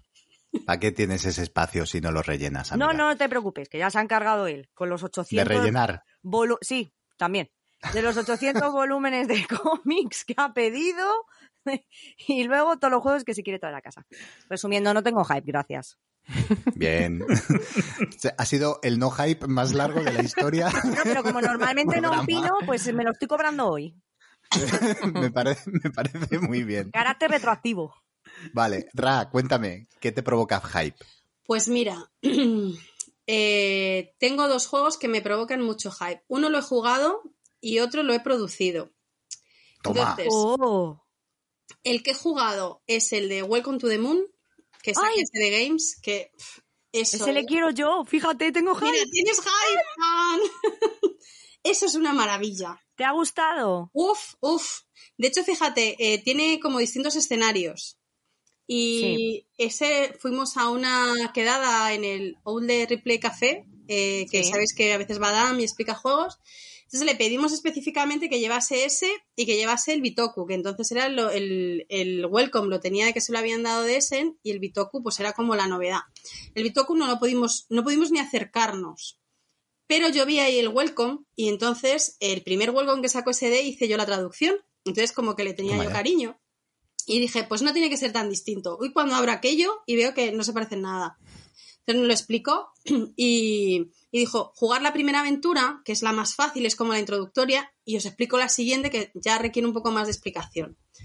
Pues cuando llevábamos como una hora jugando, porque claro, él seguía explicando, dice, oye, que cuando acabéis me avisáis que os explico la segunda. Y entonces yo le dije, ¿y para qué necesitamos jugar la segunda? Vamos a echar otra. No sé las que pudimos jugar una tras otra, tras otra, tras otra.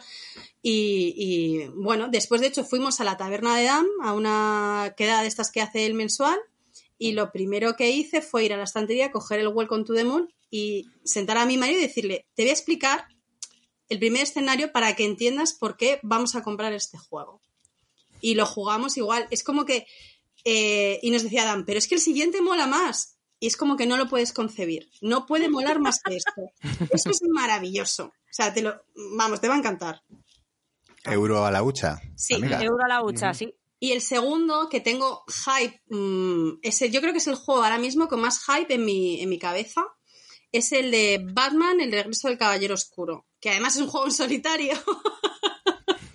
Por lo que Y entonces ese eh, lo cogió GenX y se hizo la traducción, me he hecho yo la corrección de todos los textos, la corrección de las maquetas, con lo cual me tiré como un mes y pico trabajando casi en exclusiva para ese juego. Y cuando te toca hacer eso para los juegos largos, pero es que encima estás mm, viendo que es un juego que te va a gustar, pues es, es increíble. Es, es- entonces llega, si no me, según me ha contado, porque ayer justo hablé con Bandy me- y le pregunté, y me parece que me dijo que llegaba para el mes que viene. Y ese os aseguro que es un juegazo. No es euro, Juega aunque Juegaken. Es un juega Juegaken. dice, sí. Tengo que decir que, que es, eh, tiene dados, tienes enfrentamientos, tienes ahí azar que no que se difiere de los juegos euros, pero aún así, uf, es que está súper bien. Y luego para mucho más adelante, que ese todavía estoy, afortunadamente, eh, estoy dentro del proyecto, mm, fue una de las condiciones que puse eh, el de Role Player Adventures. Pero ese todavía le Ya te lo había oído. ese el hype llegará cuando, o sea, irá increchento según se acerque el momento de la venta. Entonces ahora mismo tengo esos tres, el Welcome como más inmediato, aunque no sé cuál sale antes, el de Batman y el de Roleplay and Adventures. Y, y eso me hace recordar que te quería hacer una pregunta que a lo mejor ya no tiene a cuento porque no estás en GenX, pero que a lo mejor tienes información privilegiada. Mm, el Princesa Prometida, por Dios, nadie lo va a traer. Si confiábamos en GenX para eso.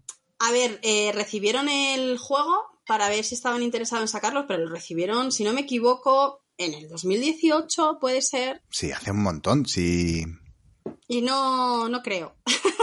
no creo. no funcionaba el juego. Es que estoy enamorado de la ilustración de Medu. Entonces, A ver, eh, así como GenX tiene juegos un poco para todos los públicos y de todas las características, porque por ejemplo el de Dentro del Laberinto es un juego muy sencillo y se Ujú. el- incluso el juego de laberinto de cartas que ha salido hace poco también es súper sencillo, es un juego de bazas muy sencillo, pero es que aquí era la sensación que daba era un poco de cogemos una licencia y lo que va dentro de la caja, la, la experiencia de usuario Da igual. Es más un producto de coleccionismo. Entonces era como Oh. demasiado. Es el juego que hacen en la película, el que hace el inconcebible, que le hace lo Mm. del veneno, es el juego de las copas. Sí. Y entonces se quedaba muy, muy. Pero, el- pero era un libro juego. Yo No. recuerdo. Entonces no estamos hablando del mismo. Ya, vale, guay. Menos mal. Por el favor. que te digo yo, que es de muy malo. cartas, es de hacer el juego ese como de a ver si te envenenan No, y no te este das no es. cuenta. eh, Este no de es. hecho, venían copas para poder jugar. Pues este está donde yo sé que, que, oye, lo mismo ha cambiado la perspectiva, no está en el radar. Er- Es como un libro juego, es un, un, un rollo pues como Fábulas Pero de peluche. La, o la cualquier- editorial madre, ¿cuál es? Eh, no, no lo sé, por eso Vale. te lo estoy. Estaba haciendo producción al aire yo ahora mismo. Vale. Porque Seguimos, no me acuerdo. claro. ¿Podemos seguir con el hype mientras lo buscas si quieres y tiro yo, Sí. Pablo? Sí. Mientras va buscando. Venga, y ahora volvemos a, ahí a la princesa prometida. Yo no sé si os he hablado por aquí en el hype del nuevo juego de Splotter. No sé si. Ay, ay, ay, explota. Extra.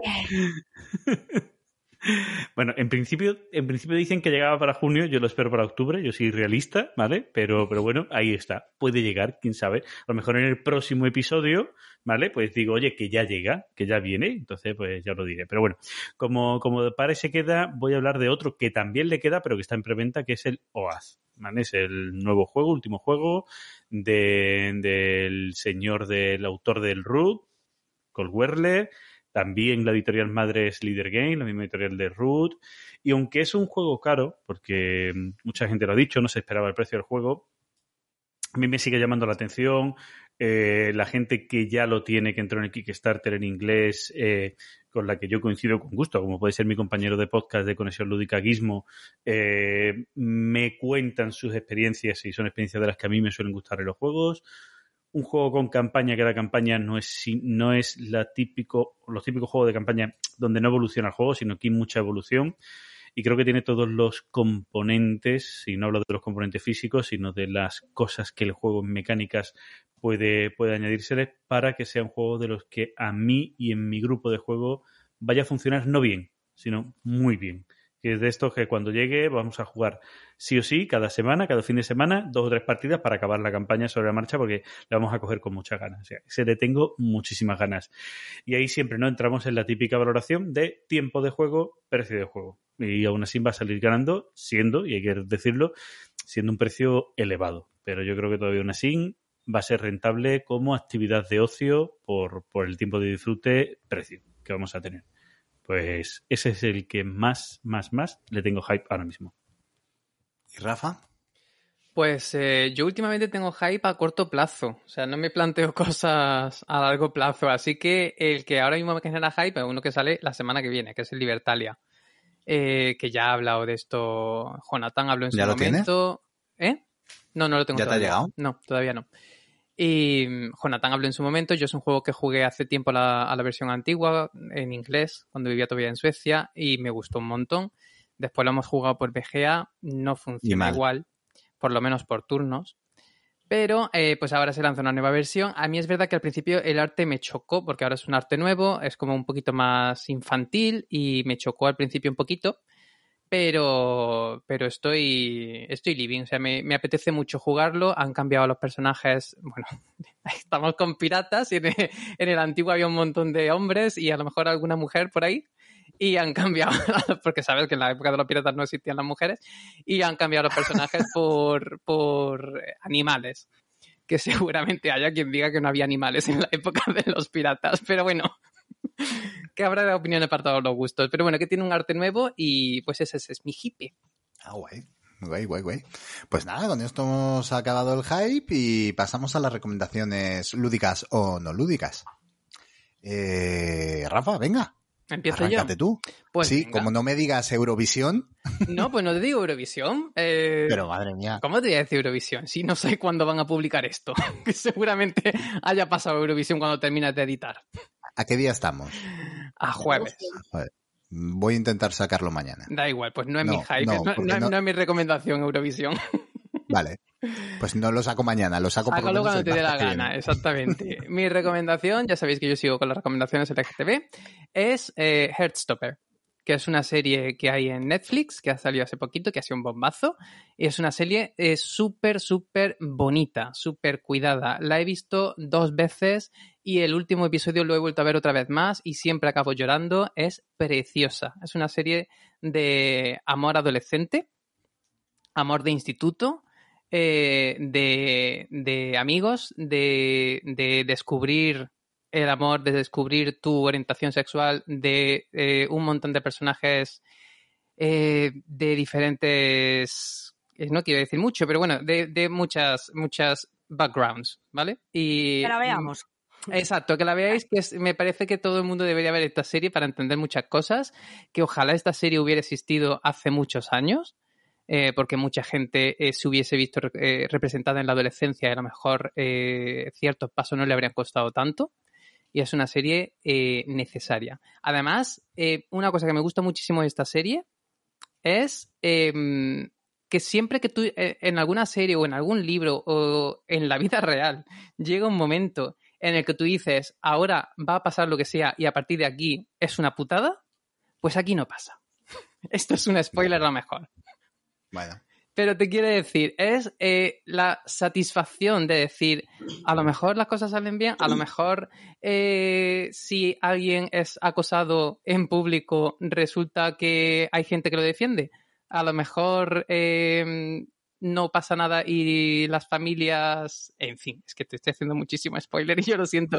Pero la serie lleva bastante tiempo ya y yo creo que casi todo el mundo la habrá visto y es una delicia.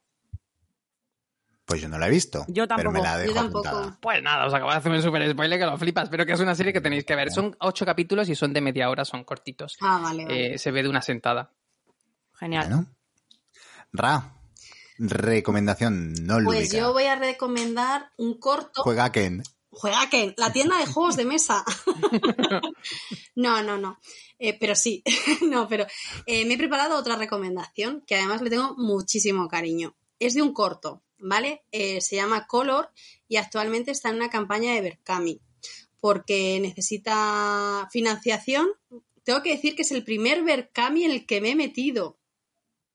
Y necesita Toma ya. financiación para meterse en el circuito de premios. Es un corto que he tenido el privilegio de ver. Es maravilloso. Me han dicho que no spoilee mucho, ¿vale? Pero sí os diré que va sobre, bueno, pues las diferentes eh, orientaciones de las personas. Y entonces eh, le dan una vuelta un poco al tema. Eh, es un mundo donde todo el mundo es homosexual. Las parejas solamente existen, o sea, o lo normal es que estés con una pareja de tu mismo sexo. Entonces, cuando las personas quieren tener hijos, se juntan dos parejas de manera individual y dicen, venga, pues o, adoptamos o, tenemos una hija biológica. Y la protagonista, pues, decide salirse del molde. Entonces, la problemática que tiene cuando se sale del molde. Pero la historia tiene un giro al final súper sorprendente, que es para mí lo que hace que sea mágica. Entonces, es una película, un corto muy reivindicativo que creo que es muy necesario y además como me gusta mucho, a pesar de que es un corto, el ritmo que lleva, cómo te va presentando la realidad, cómo entras en esa realidad, cómo todo es muy natural, es un ritmo pausado, pero a la vez ocurren un montón de cosas. Me parece que es excelente. Está dirigida, escrita, producida y protagonizada por la misma persona, que es, a ver si digo bien el nombre, Eva Yakuskova. Espero, Kayubos. Yakubovska. Dejémoslo en Eva, dejémoslo en Eva. Perdónanos, te queremos, Eva, ¿eh? Te queremos mucho, Eva. Que además es la mujer de Sergio. Hmm. Sí, sí, lo sabemos, lo sabemos. Vale, pues eh, que yo recomiendo muy encarecidamente participar en este Berkami. Eh, creo que cortos de ese tipo hacen muchísima falta, igual que, eh, que a ciertos juegos de mesa se redibujen y haya inclusión. Y creo que es una forma de presentar realidades diferentes de una manera absolutamente maravillosa. Yo cuando vi el corto fue como que me cortocircuitó, la cabeza porque es como, como, cómo lo presenta, cómo lleva la historia. La historia es fenomenal, es fantástica, no puedo contar mucho, pero al final todo el mundo hicimos como, ¿what? Pero aún así me quedo con el ritmo, con el ritmo de la película, con, con las actuaciones. Eh, se grabó en un único día, por cierto. Y, y creo que hay un trabajo detrás maravilloso. Entonces, mi Mm. recomendación desde el corazón, desde mi alma más profunda, es que eh, la gente participe en este Berkami para que lo pueda sacar adelante y se pueda mover, porque es, un, es una película que lo merece. Merece mucho la pena. Nosotros también hemos eh, tenido la oportunidad de verlo y es maravilloso. Sí, Es maravilloso. Y, y a, ver- y a ver si con un poco de suerte consigue toda la financiación necesaria, que es un piquito. Mm, Pues sí. También hemos participado. maravilloso. Vamos a ver, eh, Solete. Mira, yo os voy a recomendar una cosa súper bizarra, pero bizarrísima, ¿eh? o sea, no sé por qué la estoy recomendando, porque yo no sé el que se ponga esto y diga, pero, pero, pero, pero, pero ¿qué es esto? O sea, o sea, Tu última recomendación es porno y helado. Sí. Te bueno, lo ¿habéis recuerdo visto por si- porno y helado? Si es que lo dejaste no, no. ahí, yo no sé todavía de qué va. Que es una serie. Que ya lo sé, pero ¿Ah? Porno y helado. eh, claro, pero porque no me dejasteis? Os volvisteis loco es pensando. que era ah, pensaba- suficiente con el título, creo. Claro, yo no tengo la culpa. Bueno, es serie- es que después del episodio de Jason Momoa, perdóname, o sea, no era el mejor momento. Oye, ved porno y helado, que os va a gustar mucho. Y, y- y yo os dejo, no sé si os lo dije el otro día, pero acordaos de esta canción. Porno y helado, porno y helado. Y no os la vais a poder quitar. Una vez que la escuchéis, va a estar en vuestra puta mente para siempre. Va de dos amigos eh, que de manera eh, random, sin tener ni puta idea, deciden montar un grupo de música. ¿Vale? Y ahí lo dejo. Sí, sí, o sea, es muy surrealista. Que, ¿Vale? Y está muy chula. Porno y helado, vedla, por favor, que os va a molar. Pero ahora, aquí, lo que yo aquí voy... termina la recomendación del programa anterior de esto. Sí, sí. Venga, Claro. Ahora voy con la bizarrada. Si porno y helado se estaba sonando chungo, bueno. Esto está en Netflix, se llama Kakegurui. Ah, pero eso es una buenísima. serie- es una serie Sí. de anime eh, sobre un colegio, ya, eh, porque allí esto debe ser, no sé, yo veo cada serie de anime que digo, madre mía, como esto esté basado en algún tipo de realidad de allí, esto es tremendo. La peña se dedica a hacer apuestas. O sea, básicamente yo no los he visto estudiar ni asistir a clases, solamente que siempre se ve alguna escena, ¿no? De, de la vida diaria, tal. Aquí no. Aquí los ves en todo momento haciendo apuestas. Entonces llega una chica nueva al colegio que parece que es un poco así como que no se entera ni del nodo y que no sabe de qué va la vaina, pero a lo mejor no, pero a lo mejor no tanto, ¿sabes? A lo mejor no es tan tonta la muchacha. y entonces, luego tiene esta Ojo, maravilla, spoiler. ¿no? Spoiler. No, no, porque eso se ve, eso se ve nada más empezar la serie, no es ningún spoiler. Em, esto es ya la maravilla de la cultura japo, ¿no? Con todos sus, sus censuras extrañas, pero a la vez perversiones. Y entonces, tiene, tiene algunos momentos. mm, mm, es que no sé ni cómo definirlo, de verdad. Es que esto hay que verlo. O sea, tiene algunos momentos en los que se vislumbra eh, eh, conductas sexuales, ¿no? Y, goce sexual que tú dices, pero, pero, ¿y está ahí puta ida de olla? Total y absoluta. No sé, vedla. De verdad, impresionante. La segunda temporada solo he visto un capítulo. Tiene dos. No sé si habrá más, ¿eh? Porque no sé si tiene más fuera de la plataforma de Netflix o no. Pero bueno, que la veáis y flipéis con, con, con las mentes humanas, tío. De, de- porque es que yo pienso en el que ha hecho esto y digo, "Pff, ¿en qué estaría pensando, colega? O sea, no sé. Me parece una maravilla. A mí la cultura japonesa tiene muchas cosas que me fascinan muchísimo. Y, y- y, oye, pues ahí lo dejo. Kakegurui, ¿Qué es? con K. Que esto te parezca bizarro y el porno, el porno de tentáculos mm, te parezca normal. No, el porno de tentáculos, a ver, yo he visto porno de tentáculos y normal no es que me parezca. Lo que pasa, lo que pasa es que Pero apuestas en el colegio, apuestas en el colegio, señora. No, tío, de verdad, o sea, de verdad, te invito a que veas, ¿eh? Y luego ya me cuentas. Porque tú estás viendo hentai y ves algo de hentai y, y te puedes encontrar la bizarrada más grande del mundo. Tremenda. Pero tú te pones esta serie y es que hay cosas que tú dices, en la puta vida pensaba que iba a ver esto. Pero además eh, es una serie que a la, a la afición juvenil le puede gustar. Porque las apuestas van sobre juegos. Ah, y los juegos tienen mucha estrategia. Y Sí. mucho de rollo matemático y, y de por qué hago esto y no aquello, porque yo he pensado que tú vas a hacer no sé qué. O sea, tiene mucha, mucha cosa lúdica esta serie, mola un montón. Pero es que a los Me alegro de no ser la única enferma a la que le gusta. No, pero yo creo que en sí eh, todo lo que es la cultura asiática le mola mucho todo el rollo de las, de las apuestas, porque Sí. hay varias series en Netflix que son coreanas. En, en casa eh, mm, vemos muchísimo cine asiático y sobre todo coreano y, y tienen un montón de, de- de cosas con las apuestas, es increíble. Sí. Sí, sí, es verdad que es algo que tienen muy integrado en, Mm. en su cultura el tema de, del juego. Espero que no a este nivel, ya lo voy diciendo. Ahí lo dejo. Pues nada, Fran, porfa, esta recomendación me puto encanta. Vale, eh, mira, voy a recomendar también una serie, ahora estamos con series, y es una serie que ya vi, pero que estoy volviendo a ver ahora, y ahora en el punto en el que estamos, eh, voy a decir político, ¿vale? Eh, es, es fantástico, porque además allí ya se, vislum- se vislumbraba, ya hablaban de Trump, es una serie sobre un telediario, lo que es la sección política verdaderamente de un telediario, eh, de cómo se hace todo eso. eh, y claro, lo, que digo, en aquel momento es una serie eh, estadounidense, momento del crecimiento del Tea Party, pues digamos esa vuelta hacia, mm, yo voy a decirlo claro, hacia la extrema derecha, ¿vale? Mm, estadounidense, a más no poder, y eh, bueno, el cómo una persona que pertenece, el, presentador de este telediario, que pertenece a ese partido, al Partido Republicano, como él mismo está en contra de su propio partido criticando al Tea Party porque cree que se están haciendo demasiado extremos. Entonces, eh, con esa base, Aaron Sorkin, que para mí es un grande, el autor de La Oeste también de la, Casa Blanca, de esta serie y de películas, bueno, pues como Algunos Hombres Buenos, guion, ¿vale? En este caso guion, Algunos Hombres Buenos, eh, La Red Social y otras. Eh, y hombre a mí es que los, los diálogos que hacen en sus series que me, me puto encantan, como diría Pablo.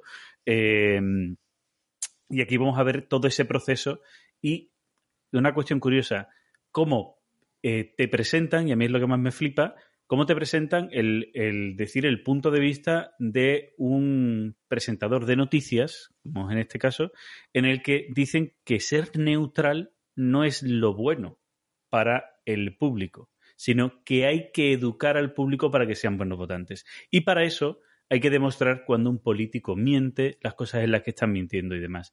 Y es fantástico. O sea, ojalá existieran periodistas así. Está claro que esto es una ficción, pero ojalá existieran periodistas que fueran tan incisivos en demostrar la verdad.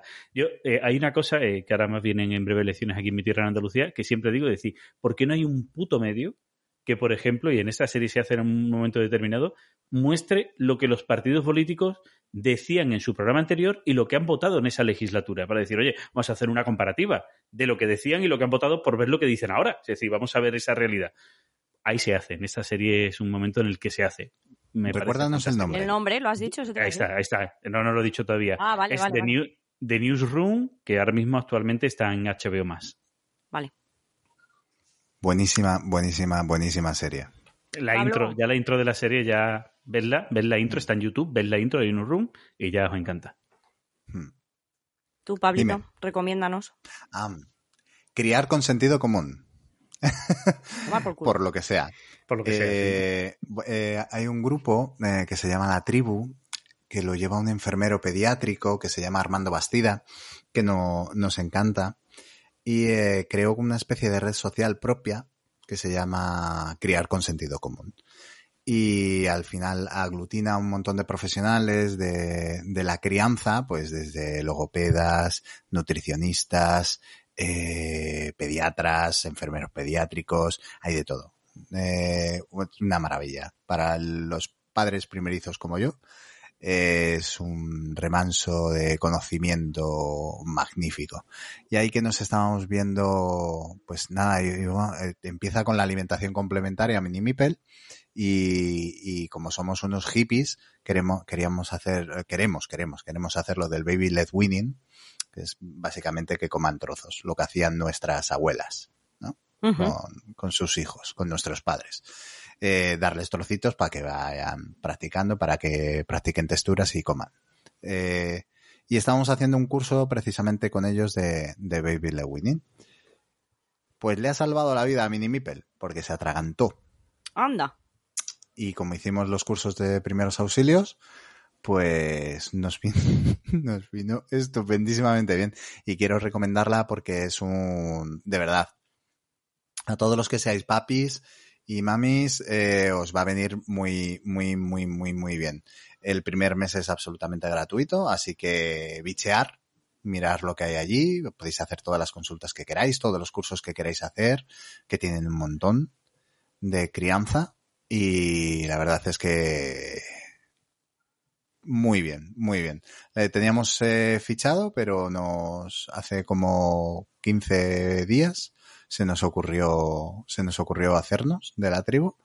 Y chico, pues mira, ya, mira, ya lo he rentado. Ya lo he rentado para siempre. Madre. Ese Vaya curso de primeros auxilios. Es lo, es lo que hay. Normalmente nunca se van a atragantar. Eh, los niños con comida, si tú no eres gilipollas y no les pones cosas duras o cosas que no puedan tragar, pues nunca se van, nunca van a tener un atragantamiento.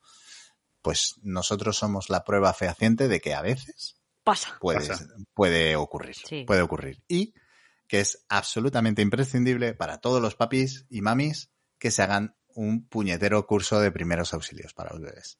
Magnífico. Yo estoy muy contento. Después de este Ala, ya lo he susto, dicho. Susto, susto mayúsculo. Pero seguimos con el Baby Le Winning, ¿eh? Es Muy decir, bien. no nos hemos rajado. Bueno, pues pasamos a las despedidas. Eh, despedida, vamos, Fran. Vete por ahí. Uh, vale, pues ya, ya está. eh, adiós. Te quiero. que no. Bueno, adiós. Nada, es, es lo que hay. Pues nada, pues muchas gracias sobre todo a Ra, que me, me ha tocado a mí hacer la parte de la invitación y yo agradezco pues que, que nos dijera que sí. Además ha sido, es que creo que fue antes de ayer, es que ha sido una cosa muy rápida porque, pero bueno, que siempre ha estado dispuesta a todas las veces que le he invitado a todo y, y muchísimas gracias. Y estoy muy contento de ver que ya estás en, en mil fregados tan rápido porque a todos nos quedó ese, ese saborcillo de boca de "Uh, no, no queremos perder a Ra del radar cuando dijiste que te ibas de, de Gen X y bueno, pues ya vemos que estás por ahí, que vamos a seguir teniéndote a mano y que te seguiremos viendo. Yo creo que la próxima vez será en TDN, que a Zona Lúdica no podré ir, pero en TDN seguro que te vuelvo a ver y eso siempre me apetece mucho. Así que gracias. a ti. Venga, más despedidas por ahí. Solete, A tomar por culo. amiga mía, a tomar por culo. A tomar por culo. El, el próximo el próximo programa quiere un puto cuchillo. Vale. Te vas a cagar. Bueno, Bueno, que un placer, Ra, charlar contigo un rato, con los demás también, pero ya lo sabéis porque vosotros estáis fijos aquí en plantilla. Y me ha encantado que hicieras la entrevista conmigo, Solete. nada, ha sido todo un placer, ya sabéis. Hoy no me he saltado guion ni nada, me he portado súper bien. Súper bien. Ha sido increíble, Estás ¿eh? Magnífico. El que no estés, Guau. el que no se está portando bien soy yo. Para que veáis que a veces, a veces soy buena y todo. O sea, No le puedo dejar solo. no, no, no. a, a Pa- a Pablo lo perdimos en el directo, a partir del directo ya no es lo Sí, mismo. a partir del directo estoy. Ay, pobre. Ay, Nada, que un placer, Ram, que, que os amo. Ra, un, beso, un besazo enorme. Muchísimas gracias por venir. Ha sido un colapso de placer. Jo. Yo tengo que decir que he disfrutado un montón, que se me ha hecho muy corto y que me lo he pasado muy bien y que muchísimas gracias a vosotros por darme el hueco. Que encantada, siempre que queráis yo vengo. Mm, Eso nos lo dicen mucho y alguna vez va a ocurrir que les vamos a llamar de nuevo porque les queremos tener el programa. Ya ocur- ocurrirá, ¿eh? Aviso. Hmm. Eso espero, Y tenemos esa charla pendiente, ¿eh? sí. Y la próxima vez quiero que nos vengas aquí con ofertas para la audiencia. Hombre, Que nos claro. digas, pues eh, para la gente de VF, si utiliza Este Jason Momoa, me empotra en un camión, eh, un 10% de descuento en toda nuestra No, no, tienda yo online. creo que, mira, ya se me ha ocurrido. A mí me gustan mucho las cosas creativas. Quien sea capaz de imitar a Jason Momoa haciendo ASMR, descuento. Hecho. Muy bien.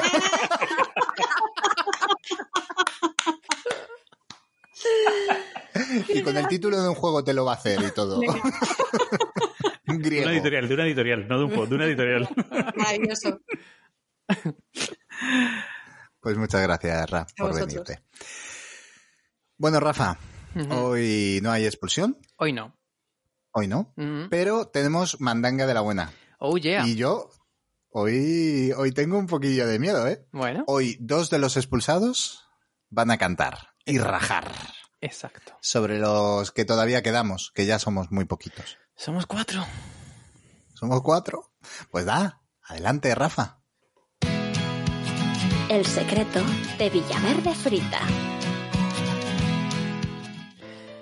Bienvenidos una vez más al secreto de Villaverde Frita, el culebrón interactivo de dados verdes fritos en el que intentamos, sin éxito, dar caza a la persona que robó el proto del Roll Fact Deluxe. En el anterior episodio, nuestro querido e inocente Fran fue injustamente expulsado de la villa. Y es que nuestra audiencia no anda fina, así que decidí daros la oportunidad de preguntar a dos de los expulsados qué secretos saben sobre los habitantes que aún permanecen en juego. Cada uno de los cuatro que, está fuera sabe un secreto de uno de los cuatro que quedamos dentro. La persona más votada para revelar información ha sido Fran, que conoce mi secreto. Se ve que no os fiáis de mí, así que, Fran, ¿qué tienes que decir a la audiencia sobre mi persona? Y cuidado que estoy aquí escuchando. Bueno, ahora sí me votáis, pero para lo otro, ¿no? Bueno, eh, da igual. Sea, la cuestión es que los dos últimos programas he recibido todos los votos, para lo bueno y para lo malo. Pero creo que la gente no se da cuenta de un detalle. Es que Rafa es el que sabe toda la trama. Por lo tanto, él incluso ha intentado dar pistas esas semanas atrás. Y hay una que fue súper clara y que a muchos, me incluido, se nos habrá pasado desapercibida. Y fue cuando trajo a Villaverde el juego Five Tries. Y es que en este juego los Mipel rojos son los asesinos y por lo que sea, ese día alguien iba de rojo. Vale, te has portado, ¿eh? Pero aquí no queda la cosa. Teníais la opción de pedir pistas a dos personas, pero en el segundo puesto ha habido un empate entre Sol y Jonathan. Y como sé que estáis ansiosos por revelar información, os lleváis tres pistas en este episodio. Lamentablemente, al no haber tenido suficientes votos Paloma, nunca conoceréis el secreto de Pablo. ¿Qué alivio, no, amigo? Uy, menos mal. Hostia. Bueno, bueno. ¿Mm? Yo me libro. Sí, sí, te libras. Bueno, pues vamos con Sol, que nos va a decir algo sobre Caperu. Sol, dispara. Os recuerdo que ya sabéis que nuestra querida Patri ha intentado deshacerse, deshacerse de juegos grandes. ¿No será para hacer sitio al Roland Fact Deluxe? Yo os cuento que la caja de este proto es tamaño Gloomhaven, que tiene modo party para grupos y no hemos escatimado en componentes. Y además he de decir que cuando el robo se produjo, nuestro querido Mini Mipil ya estaba gestándose. Impactantes revelaciones. Vamos con Jonathan, que sabe, sabe algo sobre Mami Mipel. ¿Qué tienes que decirnos desde el otro lado del charco? Ay, mami Mipel, mami Mipel. ¿Qué os podría contar yo sobre ella? Bueno, ya sabéis que le encantan los juegos bien viejunos y con olor a rancio ahí, añejo. Eh, de hecho, ella en lugar de poner bolsitas de sílice en las cajas para la humedad, nos enteramos el otro día de que usa bolitas de naftalina. Ojo ahí.